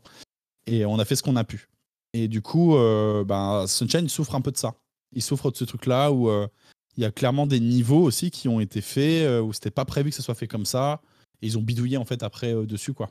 Donc donc ouais. Donc du coup, je comprends totalement euh, qu'un jeu comme Sunshine, ça puisse, on puisse passer à côté. À cause de ça, justement, euh, de, de, cet aspect-là. Moi, je l'avais, bah, je l'avais fait sur GameCube à l'époque, quand j'étais, euh, quand j'étais jeune, et j'adorais ce jeu, mais j'ai jamais pu le finir. Et, et quand je l'ai refait, là, quand bah, la version Switch était sortie, j'étais ah ouais, quand même. Euh, en fait, moi, j'ai du mal au fait que bah, le principal gimmick du jeu, c'est, c'est Jet et on te l'enlève sur 40% des niveaux. Oh, 40% quand même pas. Deux niveaux par monde. Ah ouais, c'est vrai. ouais, c'est vrai, mais après, moi, ça me dérange pas plus que ça. Parce que je trouve, euh, j'ai bien aimé les niveaux euh, type arcade dans le jeu. Ouais, j'ai bien aimé. Je trouvais que ça fonctionnait bien. C'était pas trop. Même s'il y a un niveau avec un oiseau euh, ah. où parfois ça peut faire un peu serrer le point. Mais euh, sinon, je trouvais que ça fonctionnait bien, ouais. Globalement, euh, c'était pas. Parce qu'après, tu as aussi toute la partie exploration à côté, en dehors des niveaux quand même. Mais Donc, euh, je, trouve que le hub, c'est le meilleur hub d'un jeu Mario. Il a une ambiance, il vide partout, il y a plein de choses, il y a plein de petits secrets à faire. Et... Ah, c'est une grande force du jeu. Hein. Et Mais l'ambiance est vraiment folle dessus. Il fait beau, il fait chaud, tu transpires devant ta télé. Mais il y, a... des niveaux qui, je trouve pourtant, qui sont vraiment vraiment marquant et tout, bah, j'aime beaucoup. Moi, c'est, euh, je pense que mon monde préféré, c'est le monde du port avec le poulpe. Il est magnifique. En fait, euh, en termes de DA et tout, moi, je trouve que c'est, le plus beau. Et même en le thème de, level design, le, toute la structure que tu peux arpenter, où là, vraiment, tu utilises justement Jet, je trouve que ça marche hyper bien. Ouais. Ouais, ouais, c'est bien. Et puis, il y a aussi tout ce qu'on cherche dans le jeu, de l'eau. Euh, le côté, la présence de l'eau est quand même chouette. Il y a un truc, je sais pas, moi, ouais, t'as raison. Je trouve que le Porico, il a un flot de fou. Hein. Il y a un super flow dedans, ouais. Et je me souviens que moi, un de mes cauchemars d'enfance, c'était le niveau, euh, le niveau des pastèques. Euh, sur, euh, sur la plage où il faut descendre la plus grosse pastèque de la colline, sauf que tu as tous les oiseaux qui te, qui te la jettent en l'air. Ah oui, c'est l'enfer ce truc-là. Faut le mettre après dans le, dans le mixeur tout en bas de la plage, ouais. Bah d'ailleurs, c'est marrant parce que dans le speedrun, on skip toute, toute la plage gelato en justement en attrapant ce, ce shine sans utiliser la pastèque. Ouais. Donc ça permet de skipper tous les niveaux euh, du jeu. Donc c'est assez drôle euh, de voir ça. Et qui est un trick très cool d'ailleurs, qui est arrivé relativement récemment. Alors vous allez me dire, maintenant ça fait peut-être déjà 7 ans. Mais à l'époque c'était tout nouveau. Je me rappelle euh, quand c'est arrivé, c'était une vraie révolution. C'était assez fou. Ouais. parce, que, parce que du coup, c'est si je me souviens bien, sur Sunshine, en fait, quand tu débloques un Shine, ça te débloque tout ce qu'il y a après. Et du coup, si tu skips, si tu skips un, le Shine 2 et que tu es directement au Shine 3, tu auras accès au Shine 4, c'est ça? En fait, ouais, en fait, sur euh, Super Mario 64, parce qu'à la base, c'est cette logique-là, tu as des portes à passer dans le jeu euh, qui te demandent un certain nombre d'étoiles. Dans Sunshine, c'est pas le cas. en fait, dans Sunshine, euh, l'objectif, c'est de battre Anti-Mario. Et Anti-Mario, c'est à chaque fois le septième Shine, mhm. le septième soleil à récupérer. Et, et, du coup, oh, je crois, le septième, hein, c'est ça. Hein. oui. Et puis il y en a 8 par niveau. Hein, c'est ça. Pas de bêtises. C'est ça. Bon, en tout cas, c'est l'avant-dernier euh, soleil à récupérer. Et en fait, normalement, dans la logique du jeu, quand on récupère un soleil, ça débloque le soleil suivant, etc. etc. Euh, et, il se trouve qu'il y a un soleil bonus après, à chaque fois. Et en fait, dès qu'on récupère un soleil euh, plus avancé, ça peut arriver, et eh ben on a accès à tous les niveaux d'avant. Et donc là, en fait, on a un skip qui permet de passer à travers le mixeur et de récupérer le soleil qui est le huitième, normalement, enfin le dernier. Mhm. Et du coup, bah, ça nous donne accès directement à, au soleil de Anti-Mario. Parce qu'il faut le battre à chaque fois. En fait, c'est un... en fait euh, Anti-Mario, c'est une, espèce de, double maléfique qu'on doit battre dans chaque niveau. Et donc, le nombre de soleils qu'on ramasse n'a pas d'importance. Il faut vraiment battre euh, Anti-Mario. Donc, en gros, c'est ça l'idée. Et donc, ça permet en fait de ne pas avoir à faire toutes les autres euh, soleils de la plage. Est-ce que, du coup, je, on en parle de, de run, etc. Est-ce pour toi, le jeu le plus compliqué que tu as eu à runner à date, en termes de, technique et d'investissement qui, qui demandait? Ah, sans, sans hésiter, je pense que c'est Banjo-Kazooie. Hein. Ah ouais? Ah ouais, non, c'est chaud. Hein. Ah ouais, Banjo-Kazooie, c'est... ah ouais, non, c'est chaud. Hein. Après, j'ai envie de m'y remettre là, parce qu'il y a un joueur qui s'appelle PKT qui est... Je je sais pas s'il est encore le meilleur joueur français sur Super Mario 64, mais en tout cas, il l'était il y a pas si longtemps que ça. Ok. Encore. Et donc Super Mario 64, c'est déjà une aventure. C'est déjà l'entreprise d'une vie pour être bon dessus. Et lui, il run aussi Banjo-Kazooie. Il s'était mis aussi un petit peu tout ça. Et euh, là, il s'y est remis, donc ça me donne envie. Mais on. Premier truc qu'il m'a dit, c'est Oh, je me rappelais pas que le jeu c'était aussi hardcore, aussi dur. Euh. Vraiment, tout est dur. Il n'y a rien qui est facile dedans, le moindre saut, déplacement. Euh. Et pourtant, le gameplay est au poil. Hein. C'est-à-dire qu'en termes de déplacement, c'est réactif, tout est vraiment bien. Mais c'est juste que c'est vraiment difficile. C'est vraiment. tout peut te tuer. tu peux glisser, mourir. Enfin, ton run peut crever sur tout et n'importe quoi. Et donc, l'exé, en plus de très très haut niveau, c'est très intense et tout. Donc, euh, donc voilà. Donc, euh, donc voilà. Donc c'est. Euh, non, non, je pense que Banjo-Kazooie, c'est, c'est un jeu extrêmement passionnant. Mais il y a un niveau de jeu, un niveau d'exécution et un niveau de vraiment de risk-reward qui est très intense et très, très, très énervé. Ouais. Ouais, ouais. C'est une run qui est longue ou pas? Bah, du coup, le run, moi, qui m'intéresse, c'est le 100%. Et mhm. ouais, c'est, c'est un peu plus de, 2 heures quand même. Ah oui, ok. Je pense que mon, mon record est autour de 2h20. Donc, euh, et puis enfin, après, je pourrais faire beaucoup mieux là. Ça, faudrait s'y remettre. mais euh, mais c'est vraiment, ouais, non, c'est vraiment très très dur, très intense. Ouais. Il se passe beaucoup de choses. Il y a des tricks, il y a des glitches. Il y a, enfin, vraiment, c'est une grosse exécution. Il y a vraiment, tu vois, ce côté non-stop action où ça s'arrête jamais. Il n'y a pas de pause. C'est tout le temps, ça envoie, ça envoie. Et sur un petit saut, tu peux glisser d'une poutre et tomber et mourir instant. Donc non, c'est ouais, c'est un jeu qui est très intense, mais très très riche et complet au niveau de son gameplay, au niveau de de ses possibilités de, déplacement, en fait, de mouvement, de, de, choix aussi, de route. Euh, non, c'est un jeu qui est passionnant, mais ouais, il faut s'accrocher un peu. Hein. Toi, je pense par exemple qu'on en parlait tout à l'heure, mais un speedrun de Dark Souls, c'est euh, dix fois plus accessible que de se lancer dans un speedrun de Banjo Kazooie. Hein. Hum. Largement, de loin. Et c'est euh, c'est encore parce que moi j'ai jamais fait les, les Banjo Kazooie, c'est encore jouable en casu ou pas? Ah, moi je trouve que oui. Ouais, parce qu'en fait les mouvements, la palette de mouvement a bien vieilli. La caméra est pas si mal. Tu vois, c'est pas si terrible. Super 64, le gros défaut, c'est la caméra qui a vraiment vieilli. Mais qui est. Ça, ce qui est marrant, c'est que ça a vieilli pour euh, quand tu veux découvrir le jeu. Mais en speedrun, c'est une caméra qui est absolument fantastique parce qu'elle se setup.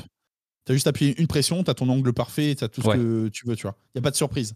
Donc, ça, c'est bien. Le manque de souplesse sur la caméra est, cool à ce niveau-là. Donc, euh, donc, euh, donc voilà. Mais oui, Banjo Kazooie, je pense que ça se fait bien. C'est un collectaton. Après, je pense que Mario Odyssey, ça a un peu remis au goût du jour les collectatons. Mhm. Donc, euh, parce qu'on vit une époque où les gens ne voulaient plus faire de collectatons, parce que bah, c'était trop chiant euh, pour les, pour les joueurs. Bon, Mario Odyssey a prouvé le contraire. Donc, euh, je pense que oui, si on a kiffé Mario Odyssey, bon, cas, ça se fait bien, ouais. Ça se fait bien. Surtout qu'il est ressorti sur Xbox 360, ouais. dans une version relissée et tout, et qu'il est disponible sur le pack Rareware sur la et eh ben, sur la Xbox One et du coup sur Series S et X aussi. Ah, ok. Ouais, et je crois que c'est dans le Game Pass en plus. Donc, euh, non, non, euh, ça, ça, se fait, ça se fait plutôt bien. Ok. Un jour peut-être. Oh bah, il faut. Hein. Il y a aussi la suite qui est, qui est très très bien. C'est un autre délire la suite parce que le, autant le premier, on est vraiment sur un collectaton, platformer, euh, tout ça. Autant la suite, on est vraiment sur un jeu d'action-aventure un peu à la Donkey Kong 64, tu vois. D'accord. Donc c'est encore un autre délire, mais qui est très bien, qui, est très bien. Et je pense que ça a bien vieilli en plus. Là, tu, euh, on, parle, on en a parlé pas mal de jeux 64. Est-ce que euh, tu as une génération, une période favorite du jeu vidéo en tant que joueur? Mmh, bah, Franchement, je trouve que la, la période PlayStation N64, c'était assez fou parce que euh, on a eu beaucoup de choses. On a eu même l'arrivée de Pokémon, il y a eu tous ces trucs-là quand même. Ouais. Et c'était un peu une époque où il y avait un peu tout à faire.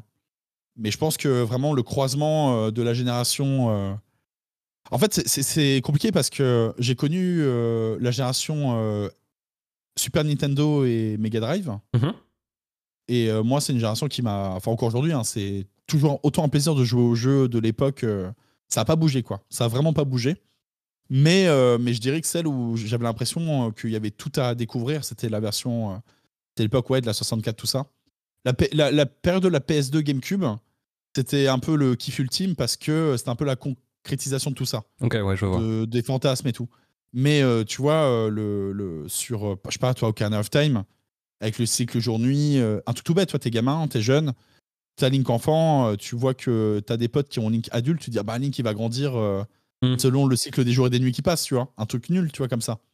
Et ça, c'est des choses, moi, je trouve que juste le fait de se poser cette question-là, bah, c'était quand même assez super. Et puis c'était la découverte de tous les gameplays aujourd'hui, qu'on mange aujourd'hui à toutes les sauces, quoi. Tu vois. C'est comme si on découvrait la cuisine, un peu. Et que à l'époque, on venait de découvrir comment, comment faire un bœuf bourguignon. Alors aujourd'hui, tout le monde mange du bœuf bourguignon plus ou moins préparé, fast-food, ce que tu veux, mais à l'époque, c'était quelqu'un avait découvert le bœuf bourguignon. Quoi. Ouais. Genre avec Ocarina of Time, on avait découvert le principe de, de, la boucle de gameplay des donjons qui était déjà quand même proche de Link to the Past. Mais bon, tu vois, le système des boss en 3D et tout, c'est quand même un truc qui, est, qui est encore aujourd'hui gardé, quoi. Ouais. Donc, non, non, c'est pour ça. Non, non, c'est une époque qui m'a marqué, vraiment marqué, parce que j'ai l'impression que c'était sans limite. Et après, celle où vraiment on a profité à fond, où on a bien mangé, c'était quand même la, toute la période 128 bits, hein, avec la PS2, GameCube mhm. et la Xbox. J'en parlais, je sais plus avec qui, il y a pas longtemps, où c'était quelqu'un de, de, plus jeune que moi qui est, lui, ça, la génération à partir de laquelle il a commencé à jouer, c'était fin PS2, début PS3. Et juste, moi, j'ai grandi, ma génération, j'ai ma première console, ça a été la PS1. Et je me disais, euh, je sais plus pourquoi, je crois que je, jouais à Dishonored. Et je disais, quelqu'un d'aujourd'hui qui découvre Dishonored, qui a maintenant 10 ans, la vache, euh, il va quand même prendre du plaisir, etc. Et parce que le jeu est aux oignons et qu'il y a tout qui marche bien. Mais pour autant, un jeu vraiment qui marchait super bien, par exemple euh, un Tomb Raider 1 ou un Metal Gear Solid 1, même s'il se joue encore, je trouve que pour quelqu'un qui l'a pas vécu, ça peut être compliqué de redécouvrir cette époque du jeu vidéo. Ouais, Tomb, Raider 1, ça se joue plus. Hein. Franchement, ah ah ouais, faut être honnête, ça, ça se joue plus. Hein. Moi, je, je, pourrais jouer, tu vois, parce que j'ai connu l'époque, mais en vrai, objectivement, Tomb Raider 1, ça ne se joue plus. C'est plus possible. Enfin, je veux dire, c'est quand même le jeu où il faut que tu avances, tu te tournes, tu réavances. Enfin, c'est. Euh, c'est. Enfin. Je veux dire, les tanks dans. Je pense les tanks dans World of Tanks sont plus jouables que. Euh, tu vois Enfin, c'est. C'est pour ça. Non, je pense que Tomb Raider 1, non, c'est difficilement jouable aujourd'hui. Le 2 aussi. Hein. Enfin, je, je, mets le, le package des jeux PlayStation hein, là-dedans. Mais après, ça veut pas dire que c'est pas à faire. Hein. Mais, euh, mais je pense que c'est un peu. Il y a des choses qui ont plus ou moins bien vieilli quand même. Je pense, un Symphony of the Night, je pense qu'il vieillira jamais parce que c'est de la 2D parfaite et le gameplay est parfait, il va avec. C'est calibré. Franchement, la 2D, euh, ça vieillit pas très bien. Ça vieillit, enfin, ça vieillit pas quoi. C'est ça. Ça vit très très bien et tout. Euh, toi, tu joues un Metal Slug aujourd'hui, euh, c'est comme c'est évident. En fait, c'est une évidence. Tu vas jouer au jeu, ça va être une évidence. Il y a pas, euh, tu vas pas galérer, les contrôles vont pas être compliqués, tout ça, tu vois. Toi, par exemple, moi, je, suis très fan de Breath of the Wild, mais je suis pas sûr que dans 10 ans, Breath of the Wild vise bien à cause des contrôles, tu vois, par exemple. Donc, hmm. parce que bah, tout est compliqué sur la manette, tu vois, quand tu veux rentrer tel truc, tout ça. Alors que là, on est sur un jeu efficace où ça marche bien, où c'est instinctif tu as envie de jouer, tu joues, tu vois. Jack and Dexter, que j'ai refait il y a pas longtemps, euh, ça a un peu vieilli sur certains trucs de level design, mais euh, les contrôles, ça fonctionne. Tu vois, c'est-à-dire que tu veux faire un saut, bon, il a la caméra. C'est vrai qu'il y a la caméra. il n'y a pas ce problème de caméra. Euh, il y a des jeux 2D où il y a des problèmes de caméra. Moi, je pense par exemple, et là, là, je suis désolé, vraiment, pardonnez-moi, je suis très très fan de ces jeux-là, mais je pense qu'il y a un souci de caméra dans certains jeux Sonic, tu vois. Ok. Parce tu, que tu peux y aller, j'ai aucune, aucune, attache avec Sonic, donc tu peux te défouler. Ah, c'est vrai. Ah non, non, non, je me trompe pas parce que je suis très très fan de Sonic 2, ça a été mon enfant. Bah, tu vois, en fait, le premier jeu marquant, j'aurais dû te dire Sonic 2 en vrai. Ou Sonic 1 et 2, ouais, tu vois. bon, bref. Mais, euh, mais euh, tu vois, ce Sonic, non, non, j'adore Sonic, mais tu vois, pour moi, ça fait partie des rares jeux 2D euh, qui ont des problèmes de caméra. Tu sais, comme un moment, la caméra, elle suit pas le gameplay qui va trop vite ouais. là-dessus. Mais t'as pas trop, pas trop ce problème-là sur Super Mario World ou des jeux comme ça. Donc, Mais les jeux 2D, c'est pour ça que ça vit bien aussi. Parce que euh, la 3D a amené quand même des, des, choses complexes avec l'environnement 3D euh, qu'il faut gérer. Euh. En fait, l'idéal, ce serait d'avoir un assistant à côté qui cale la caméra, un tu vois. Un qui gère lui-même le, tout ça, tu vois. Donc, mais non, je pense que la 2D aussi, l'avantage, c'est que ouais, il n'y a pas ce défaut-là, tu vois, il n'y a pas ce problème. La première personne aussi n'a pas ce défaut-là. Tu vois, les FPS, les FPS ça vieillit bien aussi grâce à ça, tu vois, un peu. D'ailleurs, question caméra en FPS. Quand tu montes ta souris, ça baisse la vue ou ça monte la vue? Ah non, ça monte la vue quand Ok, je monte, euh, merci. ma souris. Merci. Ok. Ça, ça- ça suit le. Oui. Après, euh, quand on est avec euh, un stick, là je comprends, tu vois, on peut inverser Mhm. selon les, les jeux et tout. Mais. Parce que ça fait levier, en fait, quand tu baisses, tu vois, ça fait levier, donc ça monte la vue. Mais pas la souris. La souris, tu montes et ça monte. Parce qu'il y a quand C'est même. un, c'est un curseur, c'est un viseur, en fait, Ouais. que tu places. Parce que Donc, euh, J'avais déjà entendu quelqu'un dire que il jouait avec la souris inversée, avec la caméra inversée sur FPS parce que c'est comme si il tenait avec sa main la tête du personnage. Du coup, quand il levait sa main, ça baissait sa tête. c'est bizarre. Oui. C'est bizarres. bah, et pourquoi pas? Écou- et Pourquoi pas? Bah, tu vois, moi je trouve que ça met un peu de soleil dans la vie de savoir que quelqu'un fait ça. moi, je, je- je trouve. hein. Non, non, je. Ok. Non, pour moi, c'est contre-intuitif. Mais après, euh, je suis pas dans le dans l'intimité de tous les joueurs, donc je sais Ouais, pas. ouais. euh, Il y a peut-être plus de gens qu'on imagine euh, qui jouent comme ça. hein. Ouais. Donc, euh, donc, tu vois, donc c'est pour ça. Donc, euh, non, non, je. Écoute, j'ai quand même vérifié dans le doute. Hein. C'est bizarre cette question. Attends, je vais vérifier. Non, non, non, moi je, je, je- je le pense comme un curseur, tu vois, le, la Pareil. caméra. Voilà. Et pas comme un levier, justement. Où là, par contre, à la manette, je peux penser la caméra comme un levier. C'est possible, tu vois. Mhm. Donc, donc voilà. Est-ce qu'il y a un jeu qui te réconforte ou qui fait une petite Mad- Madeleine de Proust? Ah, ça, c'est une bonne question. Les Sims. Ok. Les Sims, ça marche de ouf pour ça. J'ai redécouvert il n'y a pas longtemps les Sims 4. Et, euh, et c'est un jeu qui est totalement différent de l'époque où je jouais aux Sims 1 ou aux Sims 2. hein. Mais, euh, mais c'est un truc que je lance de temps en temps, là, en, depuis quelques mois. Et c'est. euh, et les vibes sont toujours là. Voilà. Ok. Un peu ce truc. Alors, c'est peut-être pas le. Je réponds peut-être un peu à côté de ta. Non, non, de non, ta non, du tout. Mais bah, parce qu'en fait, je réponds ça parce que j'ai pas ce truc, tu sais, du. euh, je vais me remettre à un jeu de mon enfance et tout, vu que pour moi, c'est d'actualité. Vu que c'est inclus dans le speedrun, ça inclut. euh, Toi, pour moi, Majora's Mask, c'est un jeu d'actualité. Ok.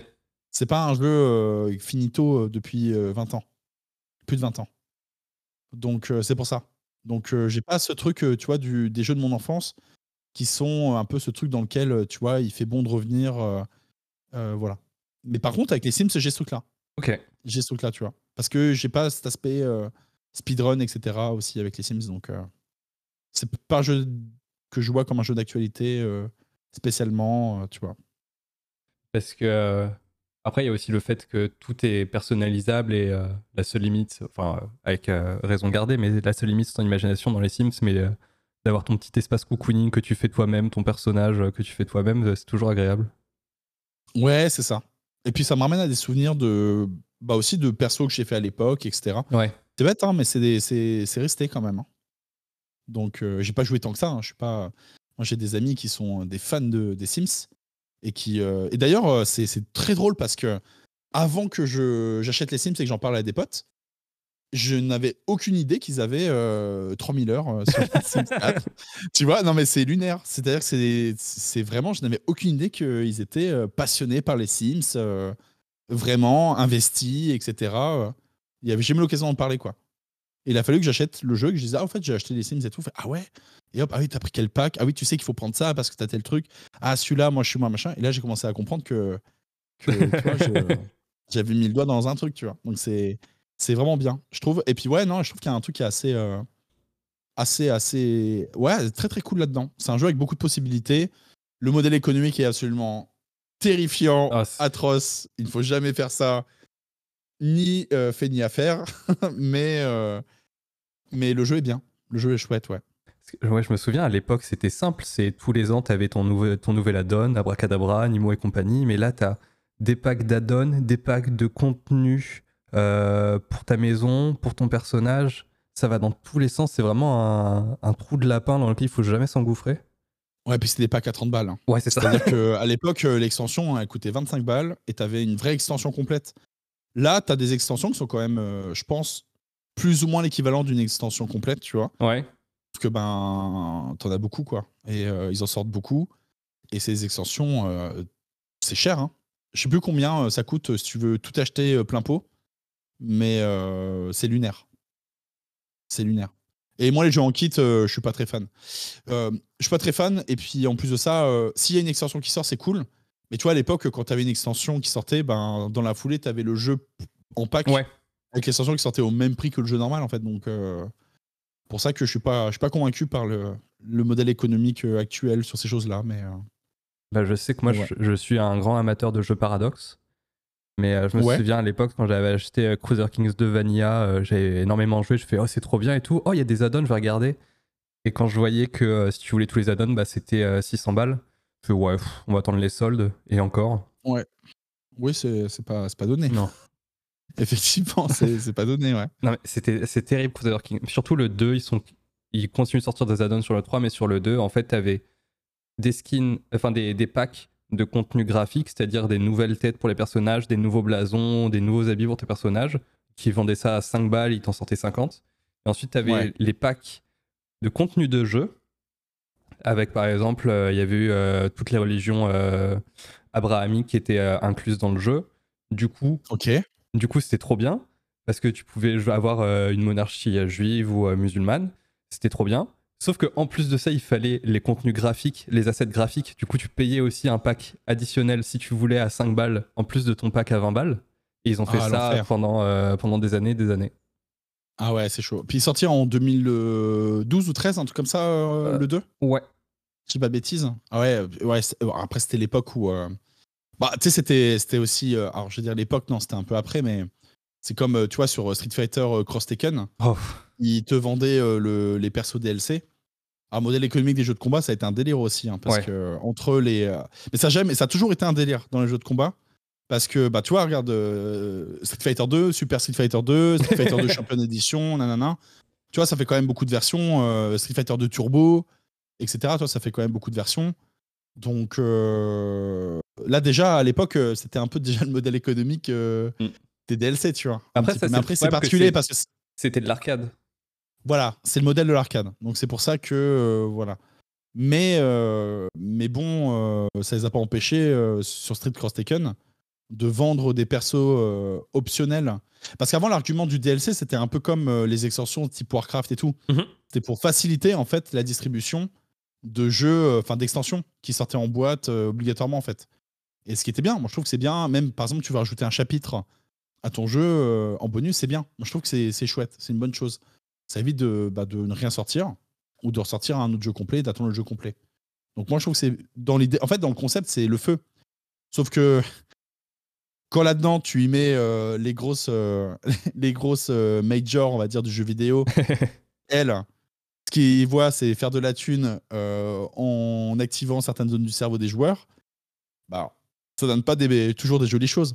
Et donc en fait ben, le problème là-dedans c'est que ben, ce qu'ils ont fait c'est que dans ce. Euh, comment dire bah, C'est qu'ils ont dit bon, on sort le jeu, les persos sont sur la galette, mais si vous voulez les débloquer, il faut payer. c'est terrible. J'ai envie de dire Capcom, ils étaient un peu en avance sur leur temps. c'était des visionnaires. Mais, le problème, c'est que c'était pas du côté du bien, tu vois. C'était un peu ça le souci. Parce qu'aujourd'hui, maintenant, ils font ça, ils font tout, quasiment tout ça, tu vois. Mais toi, le concept. Et du coup, le concept de sortir des DLC, du contenu euh, optionnel payant le jour de la sortie du jeu, bah moi je trouve ça un peu fou. je, trouve que c'est une aberration en soi. De, comme tu dis, si tu as quelque chose à raconter, quelque chose de nouveau à proposer à ton jeu, pas de souci pour que tu sortes un DLC ou du contenu additionnel. Mais si de base tu vas chanter ton jeu pour prévoir du contenu additionnel, il y a peut-être un souci quelque part. Et, je pense, et malheureusement, il n'est pas du souci des devs ou quoi, il est, il est plus haut et c'est euh, les décisions euh, commerciales et, et managériales qui sont derrière. Oui, bien sûr. Mais après, bon, après c'est. Bien sûr. Mais après, ouais, non, non, c'est pas possible. Moi, pour moi, c'est vraiment, vraiment pas possible. C'est-à-dire que on est vraiment sur un truc où, tu vois, par exemple, des skins optionnels, tout ça, même l'esthétique, parce que souvent l'excuse de l'esthétique, tu vois. Bah, tu sors des, des, de l'esthétique en plus euh, pour tes persos à la sortie du jeu. Euh, c'est quand même. Euh, tu, tu, le mets dedans, tu vois. Ouais. Enfin, c'est. C'est que esthétique, mais bon, le jeu, tu le payes, tu vois. Enfin, c'est un peu. Mais ça, ça a évolué parce que je pense qu'il y a un moment où ils ont voulu euh, vendre des jeux et avoir en plus le modèle économique de service, tu vois, des free-to-play en fait. Donc, euh, il y a eu, voilà, un peu de gourmandise, hein, je crois. Bah après, moi j'ai espoir parce qu'il y a des modèles free-to-play qui s'adaptent et qui sont pas des sagouins. Et je pense notamment à Marvel Snap, le dernier TCG qui est sorti. Tout ce que tu peux payer, c'est du cosmétique. ça va te débloquer, peut-être t'accélérer sur un Battle Pass éventuel. Mais ton Battle Pass, tu auras forcément des récompenses si tu payes pas. Et toutes les cartes, tu pourras les avoir si tu payes pas. Et c'est très agréable à jouer.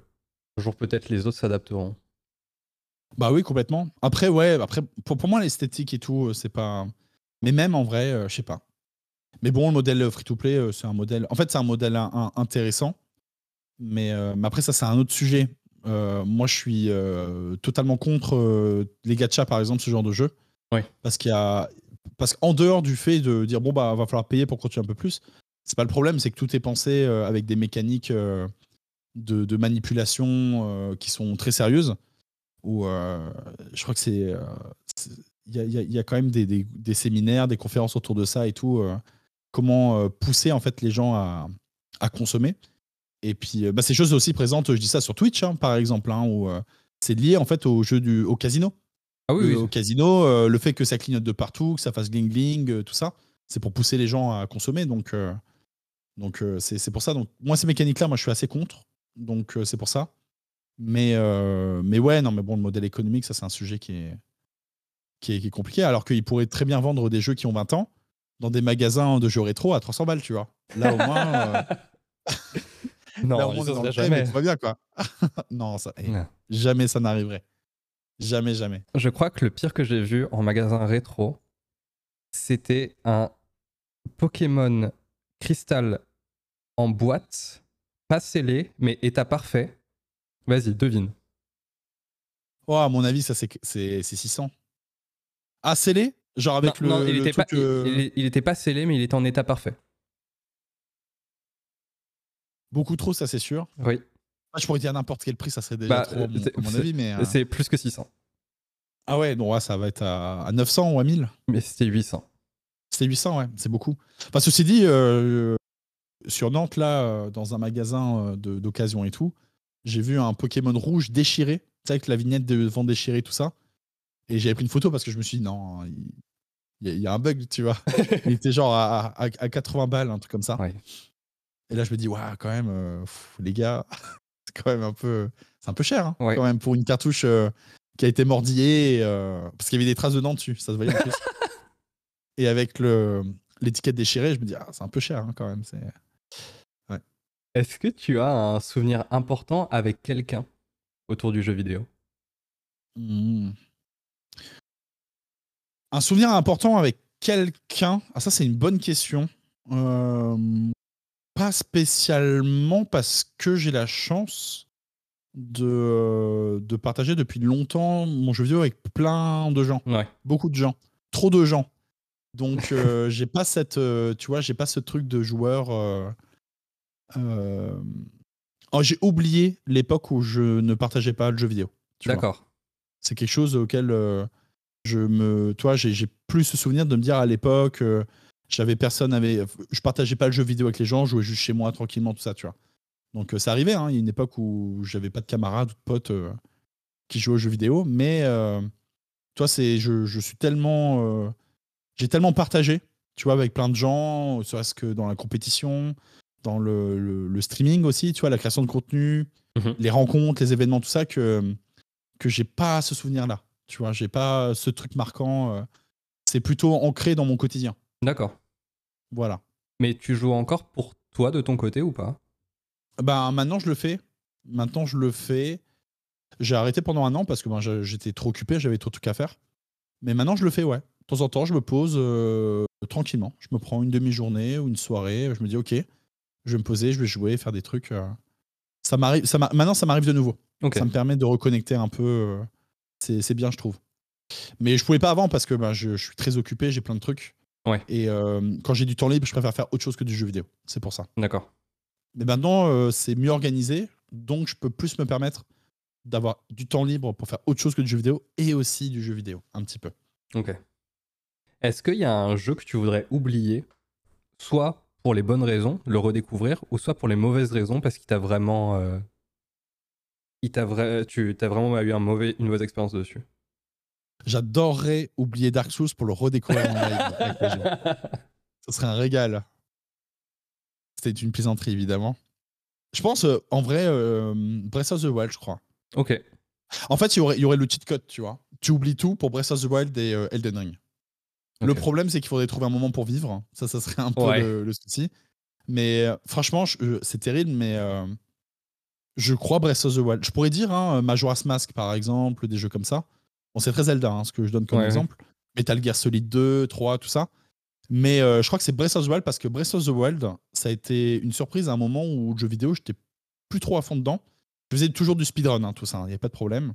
Mais euh, Breath of the Wild, quand je l'ai découvert, c'est un jeu que je n'attendais pas. Ça fait un moment que j'attends plus Zelda depuis la sortie de Twilight Princess. Et euh, il est sorti. Et le jour même, euh, je me baladais et tout, je vois que le jeu est sorti. Je me dis, allez, je craque, je l'achète. Mais j'en attendais rien, je savais même pas ce qu'il y avait dedans, pour te dire. Je même pas vu les trailers. Je savais même pas que c'était open world et tout ça. Hein. Eh bien, j'ai, je me suis mis sur le jeu. Et, et ça a été ça a été fou quoi. Enfin vraiment, j'ai passé. alors c'était une période. C'était quelle période? Parce que c'est une période de transition. Ouais, mais c'était une période de transition pour moi où j'avais. J'étais pas occupé par les projets et tout quoi. Tu vois et pendant trois semaines, mon rythme de vie, mais c'est la première fois de ma vie. Parce que vraiment, l'hygiène de vie, tout ça, c'est extrêmement important pour moi. C'est un truc. si tu veux pas devenir zinzin, il faut avoir une bonne hygiène de vie, surtout dans des, activités de création de contenu, tout ça. Mmh mais, euh, mais vraiment, vraiment, vraiment, j'ai passé trois semaines où euh, je me mettais sur le jeu à 10 heures. J'ai découvert le jeu à 10 heures, déjà. C'est important. Et où euh, je regarde l'heure, je me dis, oh, il est 2 heures. mais j'ai encore envie de jouer un peu, tu vois. Et pas de l'après-midi, j'imagine. Je joue jusqu'à 4 heures. Ah non, pas de l'après-midi, du matin. Donc je joue jusqu'à 4 heures. Je me couche. Alors, je faisais euh, quand même, euh, je mangeais hein. très très mal, très très mal euh, là-dessus. Vraiment très très mal. Je perdais pas de temps à cuisiner tranquillement, laisser mijoter et tout. Hein. Vraiment pas du tout. La nourriture ah non, c'est terrible. Ah non, mais ce que je vous raconte, c'est une hygiène de vie, mais faites pas ça, hein, c'est un scandale. Et mais il y a une belle chute quand même là-dedans. Vas-y. Et du coup, je me lève, je me lève, genre 10 heures. Donc, je n'ai pas beaucoup dormi, hein. Enfin, 6 heures, quoi, toi, tranquille. Je me remets sur le jeu je regarde l'heure, je me dis, putain, il est 4 heures. Et je vais me coucher parce que je me dis, non, il faut quand même me coucher parce que sinon, je le ferai pas en fait. Enfin, mhm. c'était fou. Ça a duré trois semaines. Et au bout de trois semaines, j'ai euh, une soirée avec des amis. Et euh, on est euh, j'arrive à cette soirée et tout. Ça discute. Et puis à un moment, ça dit, ah, là en ce moment, je joue à Breath of the Wild. Et là, je demande, je dis, ah ouais, tu, du coup, t'en es où dans le jeu? Enfin, t'as as débloqué combien de sanctuaires, tout ça? Et il me donne son nombre de sanctuaires. Et moi, je lui dis, mais attends, euh, t'en as débloqué autant que moi. Et, euh, et, je, lui dis, mais euh, t'as combien d'heures de jeu là? Et là, je vois les trois, le regard qui se baisse. et qui me regardent et, me et les trois, ils me disent, bon, là, j'ai pris des congés et tout, machin, ta, ta, ta. Et on avait tous, on a tous pris le vortex, pareil, le même rythme de vie, indécent et tout. C'était, non, c'était, ouais, c'était terrible. Donc voilà. Mais c'est euh, très bonne expérience, très bonne aventure et ça faisait très longtemps que je m'étais pas, euh, comment dire, euh, immergé dans un univers comme ça. Ok. Voilà. Il y a vraiment ce truc, tu vois, où, où, le plus rien ne comptait autour, entre guillemets. Alors attention, ça a été quand même fait dans un cadre où je n'étais pas en galère ou quoi que ce soit. Hein. Évidemment, je préfère le préciser, parce que bon, faut, faut pas sacrifier sa vie et les priorités, les choses importantes pour du jeu vidéo. Hein. Mais là, c'était une fenêtre parfaite où je pouvais me le permettre. Je l'ai fait. Et euh, voilà, c'était pour moi une, aventure euh, assez extraordinaire où il y avait tout à découvrir. Très, euh, très peu verbeux et beaucoup de choses fascinantes, je trouve, dedans. J'avais vécu une, je crois que je l'ai déjà raconté, mais une expérience similaire où entre deux sessions universitaires, j'ai commencé à me jouer à Persona 5. Bah pareil, c'était du 10h-10h. Ah bah oui. Tous les jours pendant une semaine et j'ai toujours pas fini le jeu. Euh, mais c'est vraiment ce. C'est, je trouve ça un côté fascinant en fait de voir comment ça peut t'absorber comme ça, t'en faire perdre la notion du temps. Et de, et de pourtant, tu sais que c'est délétère sur ta santé, et pourtant, tu y retournes. Ouais, après, c'est ça. Pour, moi, la limite, c'est la santé. Là, moi, j'étais vraiment en condition vacances. Euh, il n'y avait pas d'enjeu. Limite, euh, bah, le côté santé, c'était plus le repas où je faisais quand même un peu gaffe. Hein. Je disais mmh. ça, j'exagérais, mais je mangeais pas euh, du pain, des patates, quoi, ou de fast-food. Donc c'était déjà ça. Mais oui, non, euh, ouais. Après, euh, voilà, pour, moi, il faut quand même que les choses soient raisonnables et que ça soit fait. Là, c'était pas raisonnable du tout ce que je vous raconte, hein, évidemment. Mais je pense que pareil, l'important, c'est que ça bouffe pas la santé, surtout que c'est très sédentaire comme activité. Et que voilà. Mais c'est vrai qu'après, oui, je me suis laissé embarquer, hein, j'avoue. Hein. Mais en plus, Persona, c'est full drama et tout, donc c'est intéressant. T'as envie de savoir ce qui va se passer après. Euh, tu vois, c'est bien écrit, donc je comprends totalement. Et surtout, moi, je, c'est que dans le jeu vidéo, je suis vraiment très procédurier, ou dans le sens, je finis une tâche avant d'en commencer une autre. Et ce qui fait que je voulais absolument masteriser. Euh, tu peux améliorer tes différents skills, ça sert à rien. C'est juste euh, ton personnage, il va évoluer, il va avoir accès à différents trucs, mais ça pas Alors, ça sert à rien. Si tu fais évoluer euh, tes guts, tu peux quand même appeler ta pauvre principale pour qu'elle fasse se mener chez toi. Et ça, c'est quand même. Moi, je suis désolé, ça sert à rien, ça sert à rien, et ça a quand même du sens, hein, tu vois. Mais justement, je voulais absolument bouffer le plus gros burger du fast-food. Je voulais absolument avoir les meilleures réponses en classe. Et c'était terrible parce que je me disais, putain, mais à côté de ça, c'est euh, t'as raté tes partiels et pourtant dans, dans Persona, non, c'est hors de question que tu les rates. Non, mais oui, et puis en plus de ça, euh, c'est des questions. Alors, déjà, euh, moi j'ai fait le jeu, c'est en anglais. Ouais. Donc, bon, j'ai pas de problème avec l'anglais. Mais quand c'est des questions techniques sur l'histoire du Japon ou des trucs liés au Japon où toi, t'es es au courant de rien, tu vois. Là, c'est un peu chaud. Et puis en plus, il te dit ça comme si c'était une évidence. Tu vois. Oui. Alors, dès que tu vois, tu fais, mais, mais t'es trop bête, pourquoi t'as répondu ça, tu vois. Non, non, ouais, c'est pour ça. Mais en plus, c'est des trucs vraiment typés japonais. Oui, c'est ça. Même parfois liés à l'écriture japonaise. Donc, donc non, non, c'est. Mais hors de question de rater ça. Moi, j'avoue, j'ai déjà tapé. Ah, moi aussi, je le fais à chaque fois. Google, hein, Parce que je voulais pas qu'on sache que j'ai des mauvaises notes dans Persona. Mais oui, puis à Persona, c'est très chouette. Et puis en même temps, t'as pas trop le choix. Hein, je veux dire, à mon avis, là, si t'as deux semaines, pendant deux semaines, tu joues de 10h jusqu'à 4h du matin, là, comme je racontais, bon, bah, euh, il te reste encore un tiers du jeu, quoi. c'est infini, donc forcément, ouais, non, c'est. Quelle aventure, quand même. Quelle aventure, euh, Persona. Très, très bien. Oui. Un jour, je le finirai. Euh, ouais, ou peut-être pas, c'est pas grave. Moi, je l'ai pas fini, hein. Et j'ai pourtant mes souvenirs sont vraiment fantastiques dedans. Et je me suis pas spoilé la fin. Je sais pas ce qui se passe à bah, la moi fin. non plus. Voilà. Donc je veux pas savoir. Je préfère vivre dans un monde où je ne sais pas, plutôt et le trouver moi-même, et je préfère même ne jamais le trouver et ne pas savoir. C'est ça. Et, moi, j'ai ça avec des jeux où j'ai envie de les refaire. Mais je me dis, si je le refais, je vais peut-être être déçu et j'ai pas envie de briser un souvenir. Ouais, je comprends. Je comprends, je comprends. Moi, j'ai pas trop de soucis là. Ouais. C'est parce que euh, les jeux, pour moi, il y a encore le côté actualité des jeux. Tu vois, donc mhm. j'ai pas ce. Et j'ai, au contraire, ça, ça offre plutôt des bonnes surprises en général. Parce qu'il y a des bonnes surprises quand même. Il y a des jeux où je trouve que ça a bien vieilli, je m'attendais pas à ça. Hein. Vraiment, vraiment pas j'ai besoin qu'on parle de Twilight Princess. Aïe, aïe, aïe. Vraiment, c'est le moment? Alors, parce que moi, c'est un jeu que j'ai beaucoup attendu. Et euh, j'avais que euh, qu'une GameCube. Et euh, je sais pas pourquoi, mais dans, dans, mon coin, j'habitais en région parisienne à l'époque. Il y avait que des versions Wii. Impossible de trouver une version GameCube. Bah non, c'est chaud. Hein. Ouais. Et en plus, c'est le vrai jeu parce que si vous regardez sur la boîte GameCube, écrit exclusif sur Nintendo GameCube. Bref. Euh, et je l'avais trouvé en vacances dans un Games et euh, en occasion. Et là, je me suis dit, oh mon dieu, c'est incroyable. Et c'est tellement incroyable que j'ai encore le ticket de caisse dans ma boîte. Oh, mais oui, ça s'est pas effacé? Ah Si, c'est tout fade, mais on voit un peu dessus quand même. Ah, ok, je vois très bien, ouais. Et, euh, et, du coup, moi, ça avait été un jeu marquant. En plus, j'étais avec mon meilleur ami de l'époque en vacances et j'avais pris ma GameCube justement en vacances. Et du coup, on avait dosé le jeu et ça avait été une expérience incroyable. Et, et du coup, pour moi, j'en regarde un excellent souvenir. Et quand tu disais que toi, tu rallumais euh, Ocarina euh, of Time pour te balader, bah moi, je rallumais euh, euh Twilight Princess pour me balader dans, dans l'Overworld. Ah la vache, ah, pourtant l'Overworld, là, il pique les yeux un peu. Ah ouais je peux me permettre. ah ouais, ah ouais la plaine d'Hyrule, elle m'a fait mal. Hein, parce que je suis en train de refaire la Twilight Princess. Et j'avais beau essayer de trouver des qualités, c'était un peu. Mais ça se voit qu'ils l'ont fait pareil. tu vois, ils l'ont fait à la fin du jeu. En fin de développement, ça se voit. Il fallait mettre un Overworld, donc ils l'ont mis. Ils ont, ils ont dit, ouais, c'est bon, l'Overworld euh, dans Skyward Sword, c'est bon. Vous arrêtez de nous embêter avec leurs bêtises. Hein.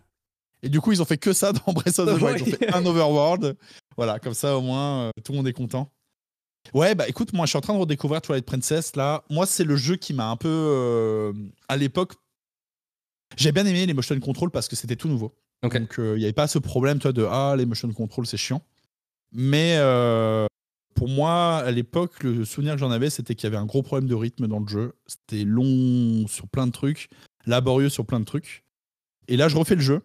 Et j'en suis un donjon qui est cool, qui est celui qui se passe dans la neige. Ouais. Pour pas spoiler les gens qui voudraient découvrir le jeu. Voilà. Et, et en fait, c'est le premier donjon qui est sympa depuis le début du jeu. Et ça, c'est un peu un problème. Et je, en fait, le jeu, je me suis réalisé que mes souvenirs étaient bien meilleurs que ce que je suis en train de découvrir maintenant. Ok. Et le gameplay, c'est le, pour moi, je pense le plus mauvais gameplay euh, qu'il y a euh, de tout Zelda confondu. Ok. 3D, parce que les combats euh, sont pas intéressants, le feeling à l'épée est horrible. Ça se voit qu'il y a un mélange entre GameCube et Wiimote chelou. Et il y a beaucoup de buffers, ça fonctionne pas très bien. Les combats de boss sont gratuits, vraiment aucun intérêt, vraiment très très peu d'intérêt dans les combats. Alors que dans Wind Waker, c'était très bon. Je trouvais les combats de boss étaient très chouettes. Et euh, les combats. Euh, et après euh, Skyward Sword, les combats de boss sont très très bien aussi. Ouais. Donc ça m'a surpris. Tu vois, j'ai été très très surpris. Et, et pour moi, la force. parce qu'on va croire que je suis un rageux, parce que depuis tout à l'heure, on parle de, Dark Souls et tout. Donc les pauvres. les fans, là, ils prennent des cartouches à chaque fois. Mais par contre, y a en fait, c'était Askunz qui était venu sur mon stream pour me, me, demander ce que je pensais du jeu. Ouais. Et il m'a directement dit, il m'a dit, je suis curieux d'avoir ton avis parce que je pense que le jeu est bourré de défauts, genre vraiment, euh, je sais pas ce qu'il m'a dit, mais c'était en mode impardonnable, en mode vraiment c'est des défauts, c'est pas possible quoi, tu vois. Mais en même temps, c'était euh, son Zelda préféré, tu vois. Et donc c'était, euh, c'est là où je trouve que c'est intéressant parce qu'effectivement, il avait raison, le jeu, il est rempli de défauts absolument. c'est, enfin pour l'époque, je trouve ça un peu tendu. Et en fait, je sais pourquoi à l'époque, c'est, je sais pourquoi c'est le seul Zelda, Zelda que j'ai jamais fini, tu vois. D'accord. Et je sais pourquoi maintenant. Parce qu'il y a un gros problème de rythme. Les phases en loup, c'est un enfer. Je trouve que c'est pas bien du tout. C'est mal incorporé. Et surtout, euh, l'ergonomie du jeu est atroce. Les menus, c'est horrible. Euh, les, ça marche pas bien. Euh, quand tu dois téléporter, etc., c'est laborieux. Tout est laborieux. Il y a plein de trucs qui sont compliqués.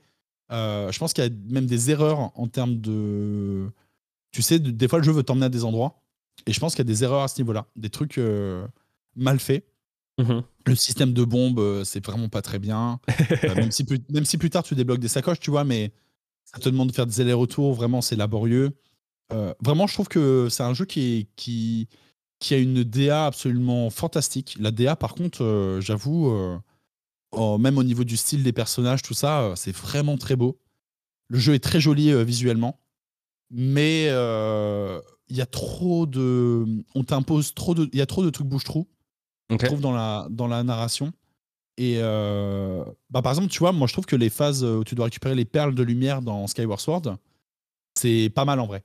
On bah, moi, j'aimais bien ces phases. Moi, je trouvais pas ça déplaisant et je trouvais que tu avais un petit côté stratégie d'étudier un peu le terrain et les rondes des, des gardes. moi, j'aime beaucoup les jeux d'infiltration. Du coup, moi, moi j'étais satisfait. Eh ben, complètement. Et du coup, moi, j'avais souvenir à l'époque d'avoir un mauvais a priori sur. Euh, enfin, sais, j'avais un mauvais a priori sur Skyward Sword. Et quand je l'ai refait, je me suis dit, bah non, en fait, c'était bien. Tu vois, c'est cool. Et ben là, les perles, euh, enfin les insectes à chasser et tout dans Twilight Princess, c'est pas très bien quoi. Non, non. C'est vraiment pas très bien. Euh, surtout celui euh, du domaine Zora là. je, pensais exactement à celui-là. Je sais pas ce qui, je sais pas ce qu'il leur a pris, mais c'était pas possible. même si je trouve que Cocorico c'est pas mal, c'est pas si mal parce qu'il y a une manière de te faire explorer la ville et l'histoire de la ville qui est chouette. Mais non, je trouve que hum, c'est un jeu où tout est un peu laborieux et je pense qu'ils se sont un peu perdus pendant le jeu aussi, tu vois, sur pas mal d'aspects. Et surtout le feeling des combats. Il n'y a pas un combat qui est bien dans le jeu. Euh, dans ce que j'ai refait là. En, combat euh, classique ou combat de boss? Non, les deux. les ennemis sont pas très intéressants à affronter. Les boss sont vraiment pas bons. Euh, et à chaque fois que je me suis dit, ah, j'ai un souvenir que genre Morphile, comment il s'appelle en français, mais tu sais, du Temple Zora. celui qui se cache dans le sable? Euh, ouais, enfin, qui est sous l'eau, quoi. Il faut le tirer avec le grappin quand il se plante dans le sable, un truc comme ça? C'est ça, ouais, c'est ça. Où il faut s'accrocher à sa tête, tout ça. Ouais. Et pareil, moi j'avais souvenir d'un truc super épique où il fallait se donner, tout ça. Et en fait, non, en fait, juste euh, tu nages euh, et tu grappines jusqu'à ce que ça, attrape, tu donnes deux coups d'épée, tu le fais trois fois, il meurt, quoi. Et il se passe rien. Il n'y a pas d'attaque particulière, pas de truc particulier. Et donc voilà. Donc moi, j'avoue, j'ai été. en fait, j'avoue, j'ai relancé Twilight Princess avec beaucoup de une envie euh, de, kiffer vraiment. Et en fait, plus j'avance et plus c'est laborieux. Et plus on met des phases où tu dis, ouais, c'est pas très bien, quoi, tu vois. Donc, euh, donc voilà. Mais par contre, euh, il y a du gameplay comparé à Dark Souls, il y a quand même un, gameplay quand même. on est quand même sur une proposition plus intéressante. Mais non, non, je, comprends les gens fans, surtout ceux qui l'ont découvert à l'époque. Mais moi, je trouve que c'est vraiment parmi tous les Zelda 3D, c'est celui qui est le. il est vraiment à côté très souvent quand même. Même, même le loup, hein, tu vois, le chant, le, le chant que tu fais avec le loup, ça, vraiment, je trouve ça fou d'avoir mis ça, quoi. Tu, tu sais qu'avant de revoir certaines images, j'avais oublié qu'on chantait avec le loup. C'est Ah ouais pas, c'est pas marquant. Alors que tu aurais pu juste parler à la stèle et c'était très bien. Ouais. Alors que la baguette est, est vraiment stylée. Bon, la harpe dans Skyward Sword, euh, je suis pas convaincu non plus. Surtout Moi- à la Wiimote. Moi, ça n'a jamais Mais, marché, euh, donc euh, c'était plus de la ouais, bah frustration ouais. que de la musique. Ouais, donc c'est pour ça. Mais ouais, non, je trouve que Twilight Princess, c'est, c'est beaucoup de bonnes idées qui marchent pas, euh, globalement. Mais l'univers est super. L'univers est super. Même les donjons, tu vois, les donjons, je trouve que c'est un peu faible. Pour Ok. le moment. Comparé à Wind Waker ou euh, même à Skyward Sword. hein. Skyward Sword, les donjons sont bien, donc. euh, Non, je trouvais que c'était un peu faible. J'ai bien aimé le premier, bizarrement. Tu vois, le temple, en général, le premier donjon, c'est celui que t'aimes le moins. Ouais. Enfin, moi, en tout cas, celui que j'aime le moins. Et là, j'ai trouvé que c'était bien fait et ça m'a donné envie, justement. De me dire, ah, ok, pour la suite et tout. Mais tu vois, la mine Goron, euh, c'est rompige, il se passe pas grand chose dedans. Même, les mécaniques, tu sais, liées au gameplay, je trouve que c'est pas, c'est pas fou. J'ai un souvenir que c'était bien, genre dans un des derniers donjons où t'as le double grappin. Où là, Ah. par contre, c'est- bien exploité. Moi, je déteste ce Mais tu- donjon. Ah bon bah, bon, bah super. J'ai très envie de continuer l'aventure. Mais tu vois par exemple même la, les items, je trouve que c'est pas c'est un peu bancal. Oui. Tu vois la Beyblade euh, sur laquelle t'es, ben ça te sert à activer euh, trois interrupteurs, à faire quatre parcours euh, de, de Beyblade quoi. Mais à part ça, euh, ça sert à rien quoi. Ça, de mémoire, tu l'utiliseras euh. plus à la fin du jeu. Ouais De mais c'est. Ouais, je me souviens de trois phases, mais c'est vite fait quoi. Tu vois, on n'est pas sur un truc euh, où vraiment tu sens que ton personnage il a des attitudes en plus. Tu vois, c'est pas. Enfin voilà, je du coup un peu ouais un peu le grappin, le, le boomerang aussi. Tu vois, le boomerang il disparaît à un moment. euh, Ouais. Vite, on s'en sert plus alors qu'on aurait pu en fait, vu qu'il fait du vent. Donc il y a une vraie mécanique autour de ça euh, qui est intéressante. Donc non non moi je pour moi en tout cas je, je pense que je vais donner sa chance jusqu'au bout. Mais euh, pour le moment, je trouve que c'est vraiment le Zelda le plus faible euh, parmi les 3D. Et je, je- bizarrement, moi, je partais vraiment euh, gagnant, tu vois, en le, en le faisant. Ok. Donc voilà. Parce que moi, je sais que les principaux bons souvenirs que j'ai, c'est surtout le boss de fin. Je trouve que c'est un des meilleurs combats de Ganondorf. Euh, Ah bah ça, c'est. Ça, j'attends de revoir le feeling euh, à cheval. oui. que- ah, ah, Le feeling à cheval, là, il est dur. hein, Je te cache pas. euh. mais ce que j'adore aussi, c'est l'univers euh, western qu'il y a dedans. Genre Cocorico, Ah c'est ouais. clairement un village de western. Euh, les moments où tu es sur le pont en face à face euh, avec le, le, le chef Moblin, ça, je trouve que c'est des moments de western incroyables où vraiment tu te fonces dessus, tu sais pas qui va dégainer en premier, tu sais pas qui a gagné. Les missions d'escorte, elles sont ce qu'elles sont, mais quand tu fais ton escorte à calèche, il y a une petite ambiance et tout. Moi, j'adore ce ressenti qu'il y a dans le jeu. Ouais. Une petite ambiance, surtout quand quand il y a des bombes qui pètent devant le truc et qui a refait un tour complet. et que toi, tu t'embêtes à tirer avec la. Oui. Bon, ça, c'était une erreur, mais bon, enfin, c'est. Non, non, mais je- bah ouais, complètement. Non, mais pour, pour moi, le point fort euh, du jeu, c'est l'ambiance, la DA. C'est vraiment super. Je trouve que c'est super. Le propos, les personnages sont chouettes aussi. Les personnages sont bien. Moi, j'aime beaucoup les personnages dans Twilight Princess. euh, Il y a des, des fois, il y a des, des des fois, on pourrait reprocher un peu tu sais, du dark pour du dark, c'est de mettre du sombre parce Mhm. qu'il faut que ce soit sombre à, à tout prix. Mais moi, je trouve que ça marche. Euh, Xanto, il a grave du style aussi. Oui. Non, euh, la princesse Zelda, euh, la mise en scène, comment elle est mise en avant, c'est vraiment bien. Non, non, moi je trouve que le- le- l'aspect euh, visuel, DA, propos, les personnages aussi, moi je trouve que par exemple, toi, le, le look des auras, il est très agressif. Ouais. C'est-à-dire qu'ils ont, ils, ils sont plutôt doux en général, les auras, je trouve, hein, dans leur design. Et bah là, dans, euh, dans Twilight Princess, c'est vraiment tous des, au minimum des guerriers, quoi. Il y a vraiment ce truc de. Ouais, c'est vrai qu'ils sont tous armés. combat et euh, tout. Ils ont tous une, Ouais, un je- casque et une lance à la main. et méga baraque et tout, tu vois. Enfin, il y a un truc qui, qui marche, quoi. Tu vois, il y a un truc qui, qui marche. Non, je, trou- je trouve que vraiment la, la, la DA est, est vraiment superbe. Euh, voilà. Mais après, pour moi, c'est les idées de gameplay et le rythme du jeu qui qui fonctionnent pas. Ça, ça fonctionne vraiment pas. Et, euh, et je pense qu'il y a des ratés même sur euh, le, ouais, le- la narration du jeu. C'est la manière de t'amener à tel endroit. Tu Oui. vois, à un moment, euh, on, on parlait des perles tout à l'heure de loup. Tu vois, il y a un moment quand même, euh, il n'y a plus rien affiché sur la carte, mais on te dit pas euh, qu'il faut retourner euh, à la citadelle. Alors qu'avant, ça s'est toujours passé dans la même zone. Oui. Tu vois, c'est un peu ça. Donc, et c'est pour te forcer à aller là et voir un personnage important. Alors qu'ils auraient et pour te faire revenir ensuite pour battre un boss. Mhm. Et tu vois là, je me dis ah ça c'est quand même un peu, un peu raté quoi. Mais bon, voilà. Non, mais en tout cas, euh, je, je, je, trouve que l'ambiance le, que dégage le jeu, ça donne envie quand même de. Au moins pour l'aventure et l'histoire, de, de s'accrocher. Donc euh, voilà. Ça fait deux heures qu'on est ensemble, plus de deux heures qu'on est ensemble, donc on va s'approcher tranquillement de la fin. Euh, ça passe vite, hein. Ouais, tant mieux. Est-ce qu'il y a encore un jeu que tu attends dans les sorties annoncées mmh. Alors, que je réfléchisse. Je serais tenté de dire non. Parce qu'il y a quand même beaucoup de choses qui sont sorties en, 2000, euh, en 2022 que j'attendais. Il y avait Sifu, Elden Ring, évidemment. Ouais. Euh, limite, si, ce que. En fait, c'est bizarre, mais je l'attends pas. Tu vois, je, disais que j'étais très fan de Breath of the Wild, mais je n'attends pas euh, Tears of the Kingdom. Ah, moi, il me fait peur aussi. Mais non, mais il me fait pas peur. Si je l'attends pas, mais je sais que quand il sortira le jour J, je vais le prendre. Ouais. Et je sais qu'on me verra pas en stream pendant trois semaines, tu vois. enfin, peut-être, peut-être pas. Hein. Mais tu vois, dans l'idée, euh, je. C'est, je l'attends pas, mais peut-être que voilà. Mais sinon, euh, sinon si dans, dans les jeux que, j'ai envie de faire là, je suis curieux, c'est Returnal euh, sur PC. Ouais, pareil. Je suis assez curieux, j'ai envie de le faire, donc je me suis rien spoilé sur le jeu. On m'a dit que c'était fou, donc j'ai envie de faire confiance et me laisser embarquer sur ce coup-là. Est-ce que. Et toi, euh, est-ce, que tu as des jeux que tu attends en 2023 Moi, ça m'intéresse. Alors, moi, euh, c'est parce que je suis un putain de nerd, mais j'attends beaucoup le prochain Star Wars Fallen Order.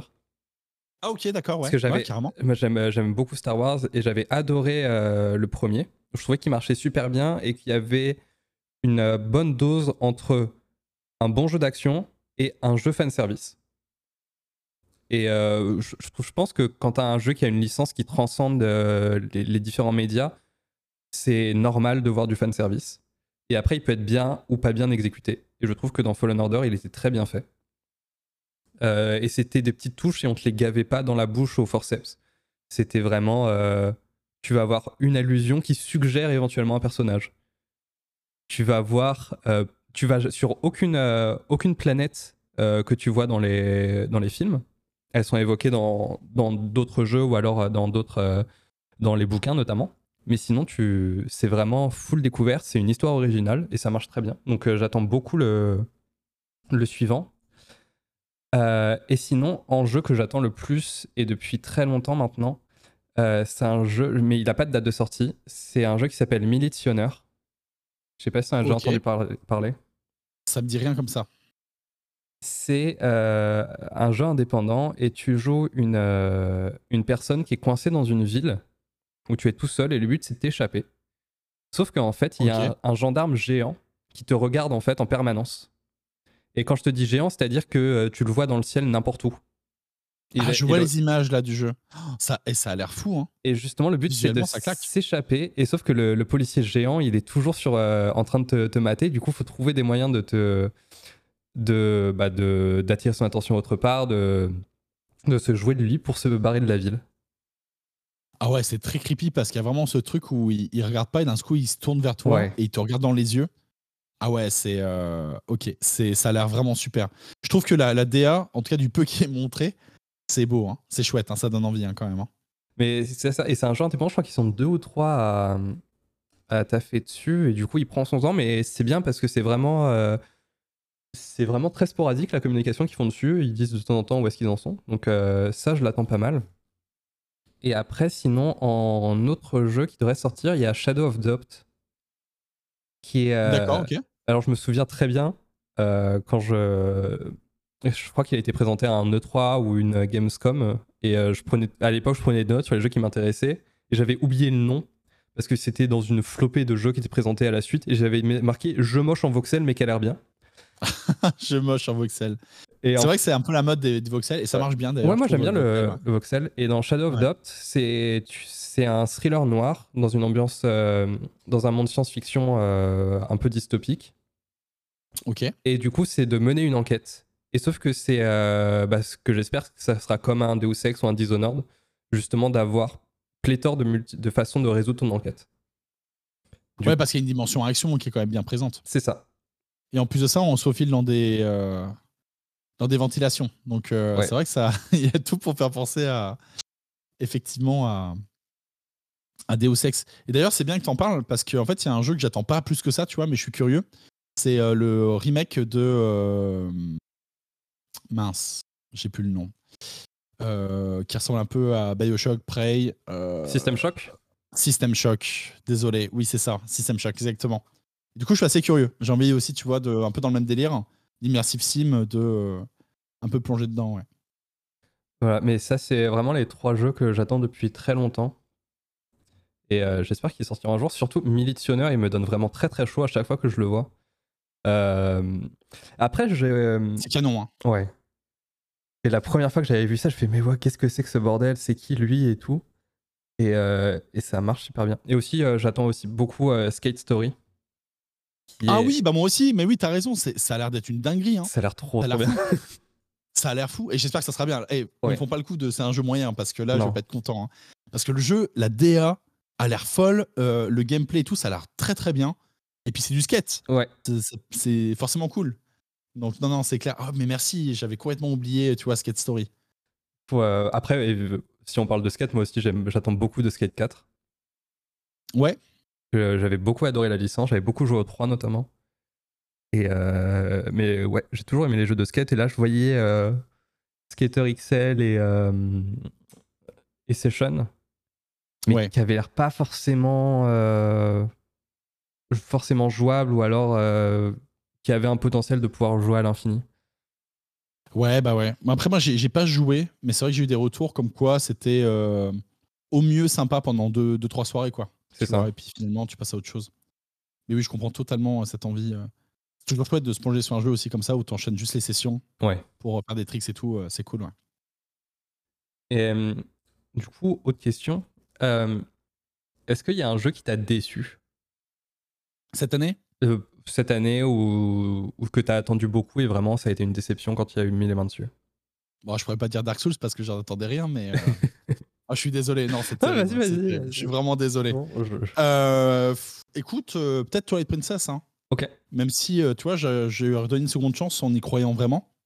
Tu sais, des fois, dans, dans la, enfin, je trouve que dans la vie, les jeux vidéo, c'est, ça dépend aussi de ton mood dans la vie. Tu vois, Mhm. tu as des moments où c'est le bon moment pour découvrir un jeu et des moments où c'est pas le bon moment. C'est comme ça, hein, ça, la vie. Hein, Ouais, ouais. Et je me suis dit que Twilight Princess, peut-être que j'ai découvert à un moment de ma vie où c'était pas le bon moment. Et euh, non, en fait, non. en fait, là, je me rends compte que, que finalement, ce qui me déçoit, en fait, euh, un peu plus encore, aujourd'hui, euh, parce que bah, on a goûté à des très bonnes choses depuis, bah, en fait, je me rends compte, ouais, ça me déçoit encore un peu plus. euh. Ok. Après, c'est pas grave, on n'est pas Ouais. fâchés. Hein, Non, ça se trouve que c'était euh, juste un deuxième mauvais moment pour y jouer. hein. Non, je trouve que le moment était plutôt, était plutôt bon pour le découvrir, là. Parce que j'ai bonne volonté et tout, mais plus j'avance, je me dis, ah ouais, ça, ça, ça galère un peu, ouais. Non, si, sinon, en déception plus, un peu plus récente, je dirais FF7 Remake. Ok. Voilà. Je t'avoue que euh, en ce moment, je suis en train de rattraper mon retard. J'avais le seul FF auquel j'avais joué, c'était le 13. Euh. Et du coup, là, je suis en train de me refaire tous les FF. Je suis en train de faire le 4 en ce moment. D'accord, ok. J'ai abandonné le 3 parce que il est terrible. Ouais, après, après c'est en deuxième partie que ça devient mieux le 3. Bah, le 3, j'ai arrêté au donjon final qui était euh, infâme et qui te permettait pas de, Ah. de sauvegarder. En fait, c'est, tu sais, t'as l'enchaînement pré-donjon final, donjon final. Et en fait, Mm. quand tu arrives à la transition, tu peux pas sortir pour sauvegarder, ce qui fait que si tu, euh, tu meurs dans le donjon final, bah, tu es obligé de tout, tout te retaper avant. D'accord, ok. Ah ouais, moi, je me rappelle plus du tout. euh, Parce que quand, quand je l'ai fait, moi, c'était sur l'épisode DS. Ok. Donc ça remonte à un petit moment déjà. Et c'est c'est un jeu que j'ai bien aimé, mais il m'a pas marqué plus que ça. Tu vois, j'ai pas, Mhm. euh, je passe un bon moment, mais j'ai, je, il m'a pas marqué euh, plus que ça. Après, bon, Final Fantasy, hein, c'est euh, les épisodes sont très très différents en Ouais, plus ouais. entre eux et tout. Donc, euh, Bah, justement, euh, j'avais beaucoup de, de réserves quand j'avais commencé le 2, parce que j'avais toujours entendu que c'était le, le vilain petit canard de la, de la saga. Et au final, je trouve que c'est un super RPG. Et, euh, et ça marche bien, et les gens euh, se plaignaient du fait que euh, tous tes personnages étaient versatiles et pouvaient utiliser de la magie, des épées, des haches, etc. Et en fait, c'était l'utilisation qui faisait pex ton personnage sur cette compétence-là. Ah oui, le système de job en fait. C'est ça, sauf que c'était Ouais. un job qui, que tu avais tous tes jobs disponibles tout le temps. Alors que sur FF3, il faut que tu fasses le, le menuing pour changer de job. Alors que là, tu as Ah juste à faire quelques ouais. combats à la magie pour qu'il soit décent à la magie. Oui, ok, je vois le truc. Ouais. Et Ouais, moi, ça me euh, dérange pas. hein. mais moi, je trouvais que ça marchait bien. Et je trouvais que justement, ça marchait pas dans FF3, le système de job. Et, euh, et dans FF2, surtout, tu as des grands moments euh, de nanar. Je trouve que c'est vraiment un super nanar. Et euh, je suis obligé de, de, parler de ce moment-là. Tu as un personnage qui te suit tout du long, qui est totalement muet, parce que il est. bah, ils disent que juste il est, il parle pas parce qu'il est bête. D'accord. Et il y a un moment, tu arrives. C'est pas très gentil. Non. C'était les années 80. tu arrives devant le roi des castors. Et tu as besoin que le roi des castors t'aide. Et, du coup, fait oui, euh, personne ne parle castor. Et t'as ce personnage-là en question qui fait Attendez, moi parle les castors. Il parle au roi des castors. Et c'est un moment magique du jeu vidéo pour moi. Ah, ça, ça c'est drôle. Ça, franchement, c'est drôle. C'est vraiment bien, ouais. mais, non, mais en plus, euh, du coup, c'était à l'époque. Donc, euh, le fait que ça vise bien aujourd'hui, c'est quand même cool. Hein. Ouais. Après, tu verras plus tard, ta FF6, c'est vraiment bien. Moi, je trouve FF6, ça se découvre vraiment très, très bien. Donc, euh, non, as, là, t'as de quoi te faire plaisir avec Final Fantasy. Hein. Ouais. C'est dommage d'avoir découvert avec FF13. Parce que bon, euh, je comprends que les gens aiment le jeu. Moi, je, on m'a sorti du jeu. Je trouve que les personnages m'ont sorti du jeu. Mais, euh, mais le jeu a des qualités, hein, des trucs grave cool. Mais c'est vrai que c'est dommage de l'avoir découvert avec ça. Mais bon, tu verras. En fait, je pense que tous les Final Fantasy ont des défauts un peu énervés quand même. Mais ils ont ce truc, tu vois, où tu as envie de les aimer quand même. Mm. Et ça, c'est grave cool. Mais je passe super bien sur le 4, donc j'ai bon avenir pour la suite. Et surtout, euh, je sais pas si je ferais. Euh, est-ce que est-ce que c'est important de faire par exemple sur le 10 10 2 et ouais, je crois qu'il y a que 10 2. En fait, euh, alors pour la science, d'accord. fait le 10 2 pour la science. Moi, j'ai trouvé que c'était vraiment pas bien. Et c'est pas en mode parce que c'est pas pareil que FF10 en fait. C'est on, je l'ai fait il y a pas si longtemps que ça avec un pote. Et en fait, même lui qui avait des bons souvenirs de FF10 2, on s'est dit ah ouais non mais en fait on va pas le relancer c'est trop euh, ça va oh, pas quoi ok ouais en fait le problème est partout système de progression les personnages l'histoire il euh, y a pas grand chose qui fonctionne ok voilà on arrive à ma dernière question qui est la même question pour tout le monde pourquoi tu joues? Alors ça c'est une bonne question ça alors ça c'est une bonne question pourquoi je joue? Bah je sais pas écoute c'est je crois que ça arrivait à un moment de ma vie. Euh, je crois que c'est parmi, euh, dans le monde, de toutes les activités, loisirs et jeux qu'il y a. Bah, je crois qu'il est tombé au bon moment. Ok. Et, euh, et depuis, le jeu vidéo se nourrit tellement chaque jour, chaque semaine, que j'ai pas eu de raison de l'oublier, tout simplement. Ok. Mais si un jour les jeux vidéo ça fonctionne plus et c'est plus intéressant et tout, bah je peut-être que ce sera la fin. Ou peut-être que je continuerai à jouer à des jeux que j'ai pas fait euh, il y a 20 ans. Mais non, dans l'idée, euh, je crois que c'est, ça. En fait, ça a toujours fait partie de ma vie. Tu vois, je me suis jamais posé la question de pourquoi je joue aux jeux vidéo. C'est très rafraîchissant, c'est cool, euh, c'est stimulant. Et pour moi, il y a, en plus de ça, dans, dans ma vie, ça m'a apporté, alors que je m'attendais pas du tout à ça, ça m'a apporté des aventures de la vraie vie, des rencontres, des choses assez fantastiques. donc voilà, donc ça, je pense que juste j'ai eu de la chance. De... Je joue parce que j'ai eu de la chance. C'est un peu ça. C'est beau. en tout cas, euh, merci beaucoup. Ça fait deux heures et demie qu'on est ensemble. On a bien papoté. Hein. Oh là là. Et si je vous êtes arrivé au bout du podcast où je brasse euh, sur plein de sujets euh, un peu partout, bravo à vous. Big up. Parce que même moi, je ne sais pas si je m'écouterai moi-même. Hein. Mais j'ai passé un bon moment. C'était très intéressant de partager ça avec toi, Moriton. Merci beaucoup pour, pour l'invitation. C'était grave cool. Ça plaisir. Euh, si les gens veulent te retrouver, où est-ce qu'ils peuvent te suivre? Ils peuvent me retrouver sur les réseaux, sur Twitch, euh, tout ça. Non, en fait, euh, je suis sur YouTube. Là, j'ai lancé une chaîne YouTube il n'y a pas longtemps. Ok, super. Et voilà. Donc, bah, ça sort hein, tranquillement. Et bah, vous tapez mon pseudo et vous trouvez, il n'y a pas beaucoup d'intello hein, sur Internet autre que moi. Donc, voilà. Mais en gros, sur Twitch, hein, un petit peu. Je joue sur Twitch. Et là, je me lance vraiment sur YouTube et le contenu comme ça. Voilà. Après, je fais plein de choses très différentes, donc c'est un peu compliqué, mais on, peut se retrouver là-bas. On peut se retrouver sur Twitch et YouTube. Super. À la prochaine. Salut, salut.